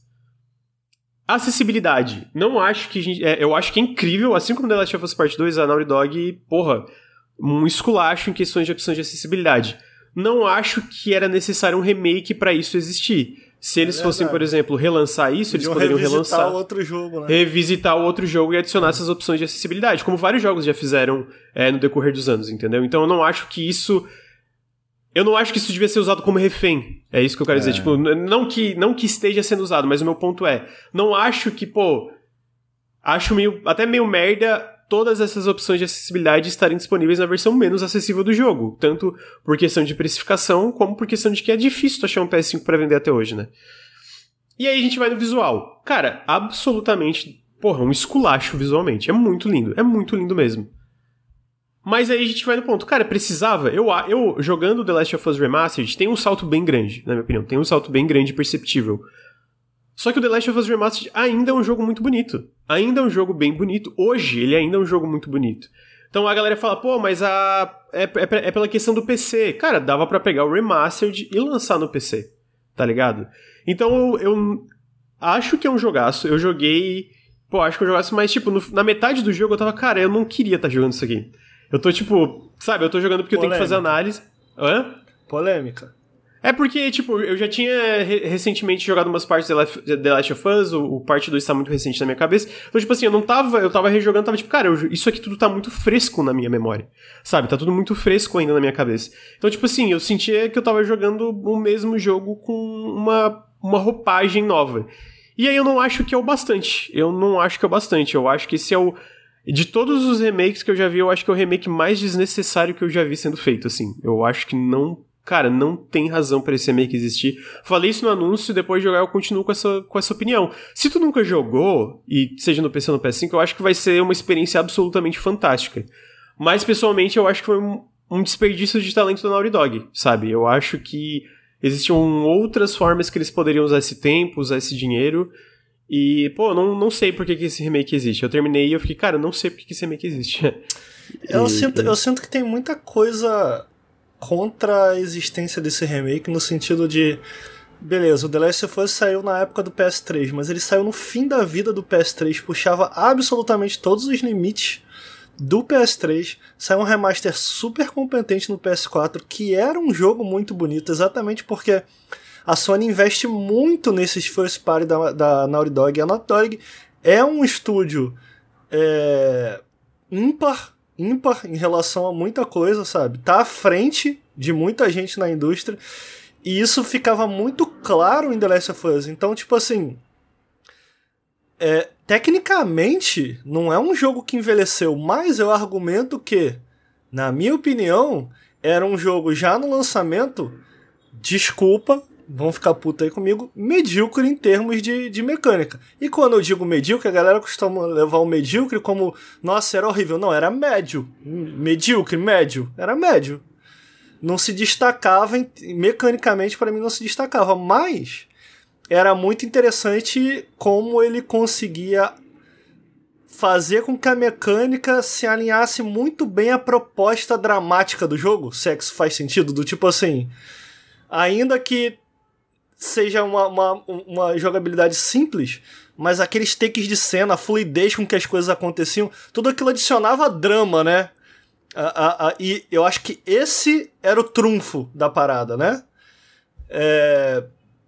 E, e, pô, é muito esquisito eles fazerem esse remake e não mexerem justamente nisso. Parece uma, um desperdício de potencial, assim, né? Hum. De, de múltiplas formas. É que eu, eu assim. entendo que aumenta muito o escopo do jogo, né? Porque a é partir verdade. do momento que tu adiciona duas coisas que eu acho que faz uma diferença enorme para as mecânicas do The Last of Us Part 2, até para as possibilidades que tem no nível, que é o pulo e, o, e tu se agachar, né? Tu se arrastar no chão tu tem que mudar todo o layout, né? Porque senão não, não funciona é, é, o que, que não, o jogo não funciona, né? Porque ele não foi pensado com essas dimensões a mais de exploração. Só que a partir do momento que tu faz isso, tem que mudar tudo, né? E aí a proposta dele é ser super fiel, né? Super fiel. E só que daí, se essa é a proposta, de novo, eu trago a questão.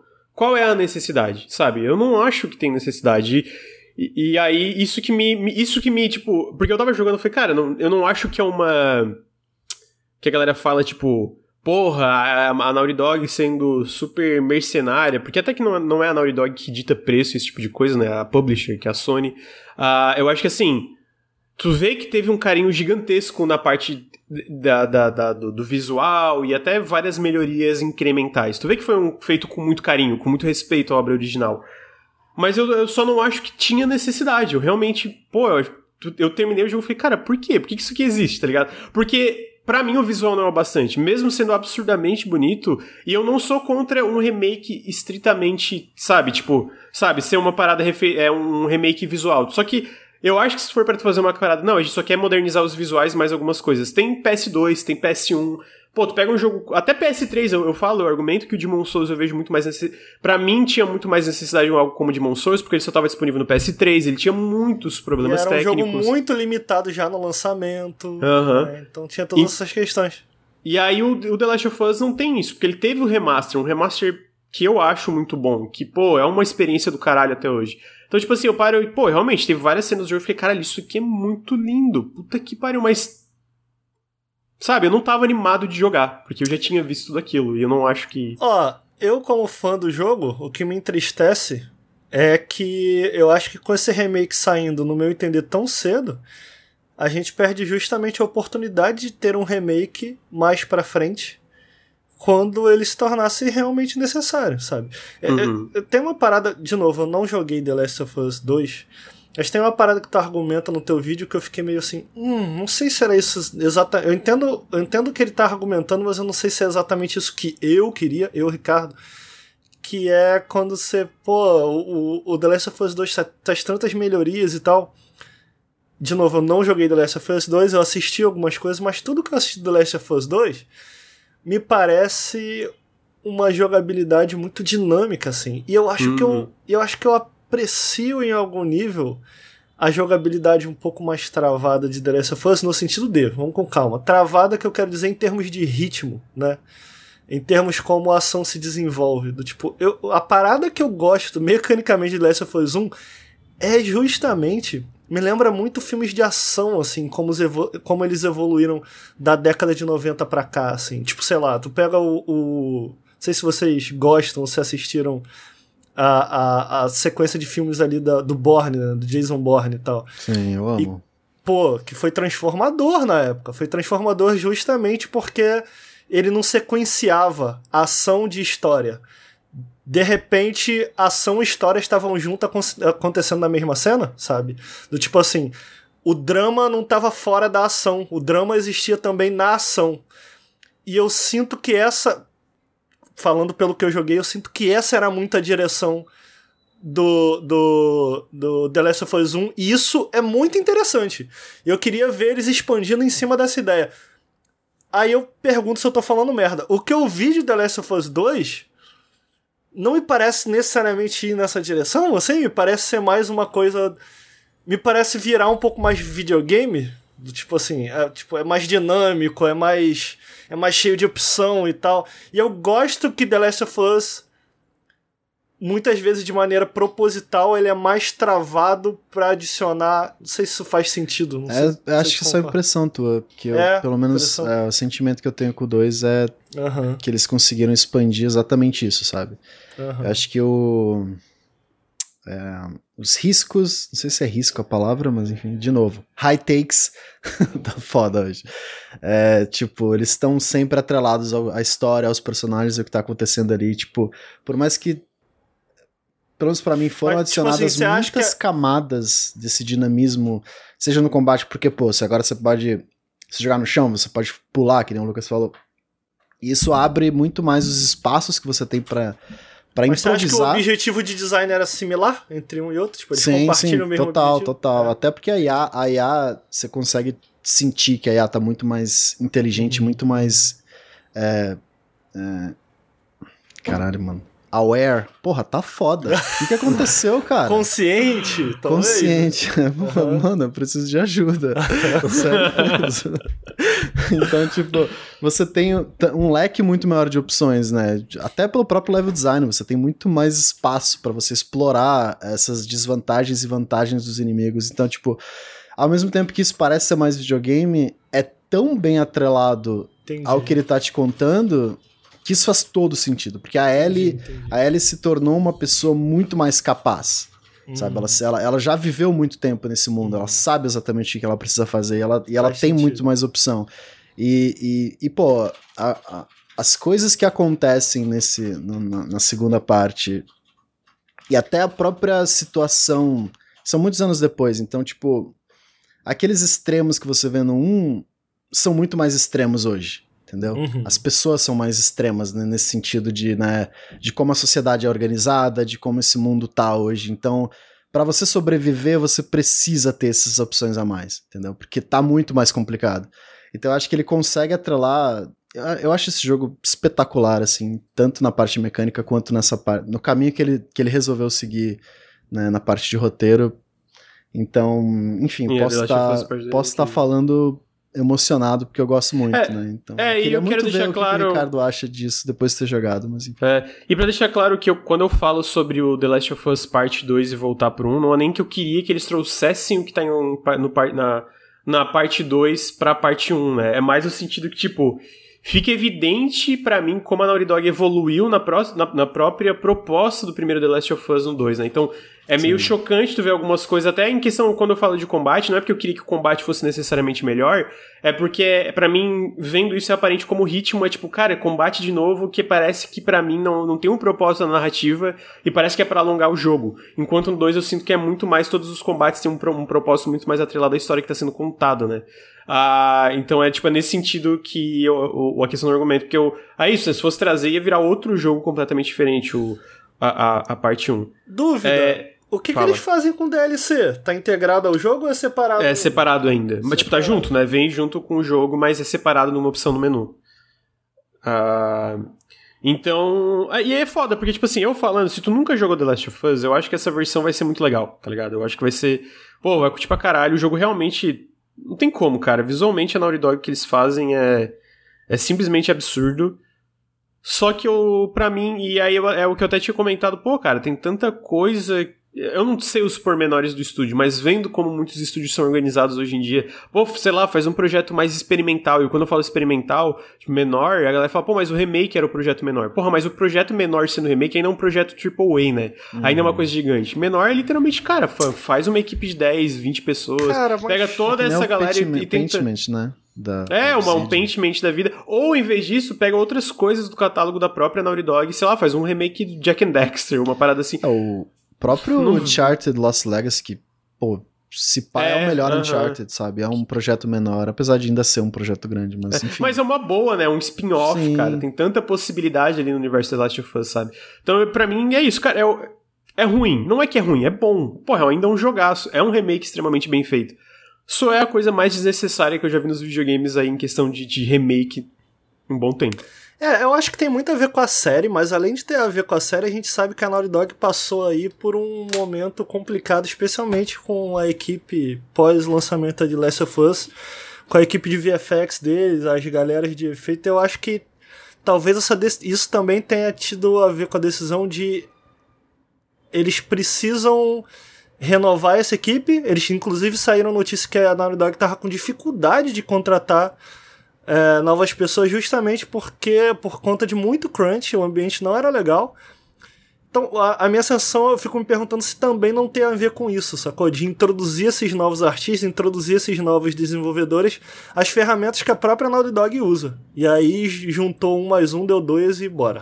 Uhum. Não, então, é o que eu falo, é o argumento do vídeo também. Tipo, tem, tem argumentos para isso, né? Que é, como tu falou, né? A própria questão de é, se adaptar pro PS5 e pra engine, e até novas pessoas que entraram no estúdio. Mas, dentro desse contexto, eu sempre acho que existem outras alternativas que também se encaixam nisso, para mim seriam muito mais interessantes, né? Do que, do que esse remake especificamente. Então, é, é, é foda, porque, de novo, entra naquilo, não é ruim, né? É uma parada extremamente bem feita, pô, super polido, super bonito, né? Tudo isso. E quem nunca jogou, eu acho que vai amar. Porra, é legal pra caralho. Eu acho que, como a, a vai vir a versão de PC também vai ser super legal. Não tem nem data a versão de PC. Não, não tem data por enquanto. É, só que ao mesmo tempo é isso, né, cara? Ao mesmo tempo é tipo 350 reais, é. uh, com menos conteúdo do que a versão do PS3 originalmente, porque a, a, versão do PS3 tinha multiplayer, né? E que é o Factions que não tá aqui, né? Lucas. Uh, oi. 50 reais no Remastered ou 350 no Remake? Pra quem nunca ou jogou. 50, 50 no Remastered, sem dúvida. Então, então pronto. Compra Remake então, não, gente. Então, tipo assim, é, é frustrante para mim ver isso, porque eu acho que é um jogo bom, mas não vejo necessidade dele existir. Essa é a minha conclusão final aqui, tá ligado? Ó, eu queria trazer a análise do meu amigo Marcelo de Vinícius. Vocês viram o comentário que o Marcelo de Vinícius fez? Não vi, amigo. É. Você precisa me dar um tempo pra achar aqui, que é um bom tá. comentário. Eu queria saber o que, que você acha. Mas o, o, o. Ó, achei, esse... posso falar? Ah, já achou? Pô, manda bom. Tô fascinado com as análises do primeiro The Last of Us, refeito para PS5. A crítica especializada está decepcionada porque o jogo é apenas o primeiro The Last of Us, refeito para PS5. É, é, um bom comentário, é um bom comentário. Muito bom. Mas é foda, cara. Eu, eu, eu acho assim. Pô, não tem que existir. É, é foda. Muito bom. Tá aí, Caralho. homenagem tá meu amigo aí, um abraço pro Marcelo. O Marcelo, ele é. Ele é um gênio, né? Então, ele é bom, ele é bom. O cara é comediante. É O cara é bom pra caralho. Muito bom. Ah, falaram que a versão da HBO vai sair mais bonita e mais barata. Faz sentido, né? É verdade. Tem tem- vai sair mais fotorrealista, né? Vai muito É. mais bem feito. Agora, olha só, o que, que vocês acham, chat, ouvintes, amigos de bancada? Se sair. Ih, mano, é pior que eu já tô pensando aqui na versão de PC. Mas eu ia falar que a- vai sair agora a CD Projekt. Inclusive, Night City Wire, dia 6 de setembro. Novidades de Cyberpunk vem aí, importante.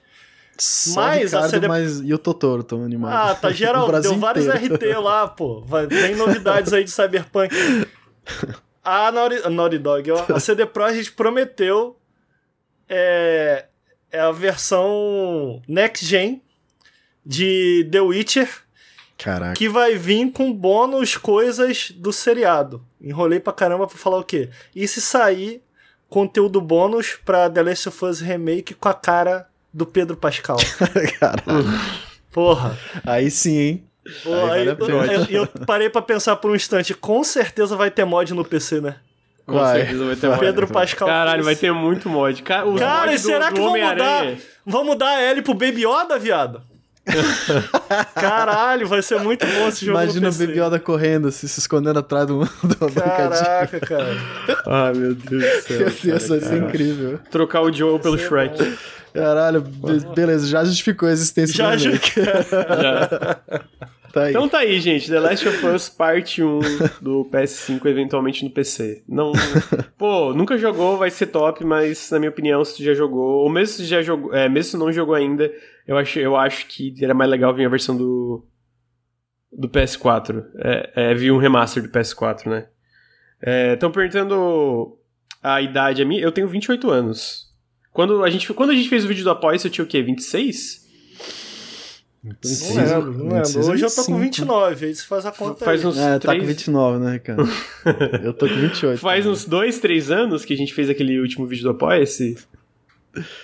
É, Pô, 19. Então eu 18, tinha. né? Foi 2018 Não, ou 2019? acho que foi 2019. Acho que foi Ah, é, 2019. 2019. É, eu tinha 25 na época. Hoje eu tô com 20. Tô, tô mais acabado, né? Caraca, tá batendo a bad aqui, vamos parar de falar disso. Pô, amigo, eu tô saindo com a menina que, ela- que eu, eu perguntei pra ela quantos anos ela achou que eu tinha. Ela falou 50, não ironicamente, mano. Não, Caralho! sacanagem, Não, é sacanagem, Isso aí é né? Porra. sacanagem. Eu falei que 50, garota. Ela. Pô, achei. Porra aí. Foda. Cara. não, aí não. aí Você e o Bruno estão com cara de novinho demais, o resto tá tudo igual. eu não sei se isso é bom, cara. Eu e o Bruno, a gente. É... Ah, tá bom. Então eu, mantive a minha jovialidade ou eu já parecia velho? Agora eu tô nessa dúvida. Já parecia Tá com bom. 50 anos. É... Gente, então é isso. Ah, perguntaram se a gente viu o vídeo de Flintlock. Eu gostei. Eu o vi, Ricardo, gostei. eu não Ah, sei se o Bruno gostou. Eu não gosto de Ashen, tá? Mas eu achei esse vídeo Eu tô bem top. sentindo a pancada meio. Meio estranha, né? Eu também Sem graça, percebi, é, mas... mas vamos ver. Vocês são Ah, muito exigentes, vocês querem, pô. é, queria agradecer a presença do meu amigo Ricardo Regis. Muito, abri- muito obrigado, amigo. Tamo aí, amigo. Vou, vou terminando aqui já vou partir pro Senhor dos Anéis 1.5. Vou lá. Ah, não. Show de bola, show de bola. Eu vou ver só não é amanhã. pra falar muito tô lento. Bruno. Pô. When the world was. O bagulho demora 10 created. anos pra sair quando sai ele assiste um Tan, 1.5. tan, tan. Pô, não Quero agradecer. Cala a boca, Ricardo. Quero agradecer a presença do meu amigo Bruno Tessaro. Muito obrigado, Bruno. Que agradeço, valeu. Espero que tenham gostado da curadoria aí, duvidosa. Foi top, foi top. Foi top, amigo. Foi, foi muito top. Então, é, quero agradecer todo mundo aí que tá no chat, todo mundo que tá ouvindo no feed. Lembrando que o Nautilus é financiado coletivamente. Se você gosta do nosso trabalho, considerem apoiar em apoia.se barra Nautilus ou picpay.me barra canal Nautilus. Todo o apoio faz muita diferença. É, se você está no feed, eu convido para ver em twitch.tv barra Nautilus link. A gente faz o Café com Videogames toda segunda-feira de manhã. É, o Periscópio toda sexta-feira à tarde. Durante a semana a gente faz os lives aí também, variados. Ah, Aí a Fátima, amigo, mó tempão, hein? Que... Tá tudo bem? tá tudo ótimo. Tá. Mó tempo que não aparece na live? É porque a gente não tá fazendo live, né, eu e ela. Entendi. Tá bom. Amanhã eu e ela a gente vai ver Senhor dos Anéis. Tô, tô ansioso pra. pra... Yes. Em um X, Ah. né? Oi? Em 1.0x. Tem 1.0x, amigo, não vai ter 1.5 não. É, Eu queria pedir um favor pro chat, pros ouvintes, um instante, posso? Fala. Antes da gente terminar aí. É, eu queria que a galera. Eu tô precisando de uma força aí do pessoal pra gente fazer um, um- Uma espécie de mutirão online aí. É, tem uma arroba na, no Twitter que eu vou pedir pra vocês mandarem uma mensa- mensagem educada, educada, educadamente. É arroba pizzaplanet com um. Com, i, com, com um, um Pizza Planet com um. Não, gente, não. não A gente quer não, saber não. quanto foi. Termina, Lucas. Termina esse. o- Termina lá. A gente quer acabou, saber acabou, quanto valeu. foi o Steam Deck dela. Tchau, gente. Obrigado. Pergunta- Arroba, dá o Valeu, link no. Instagram.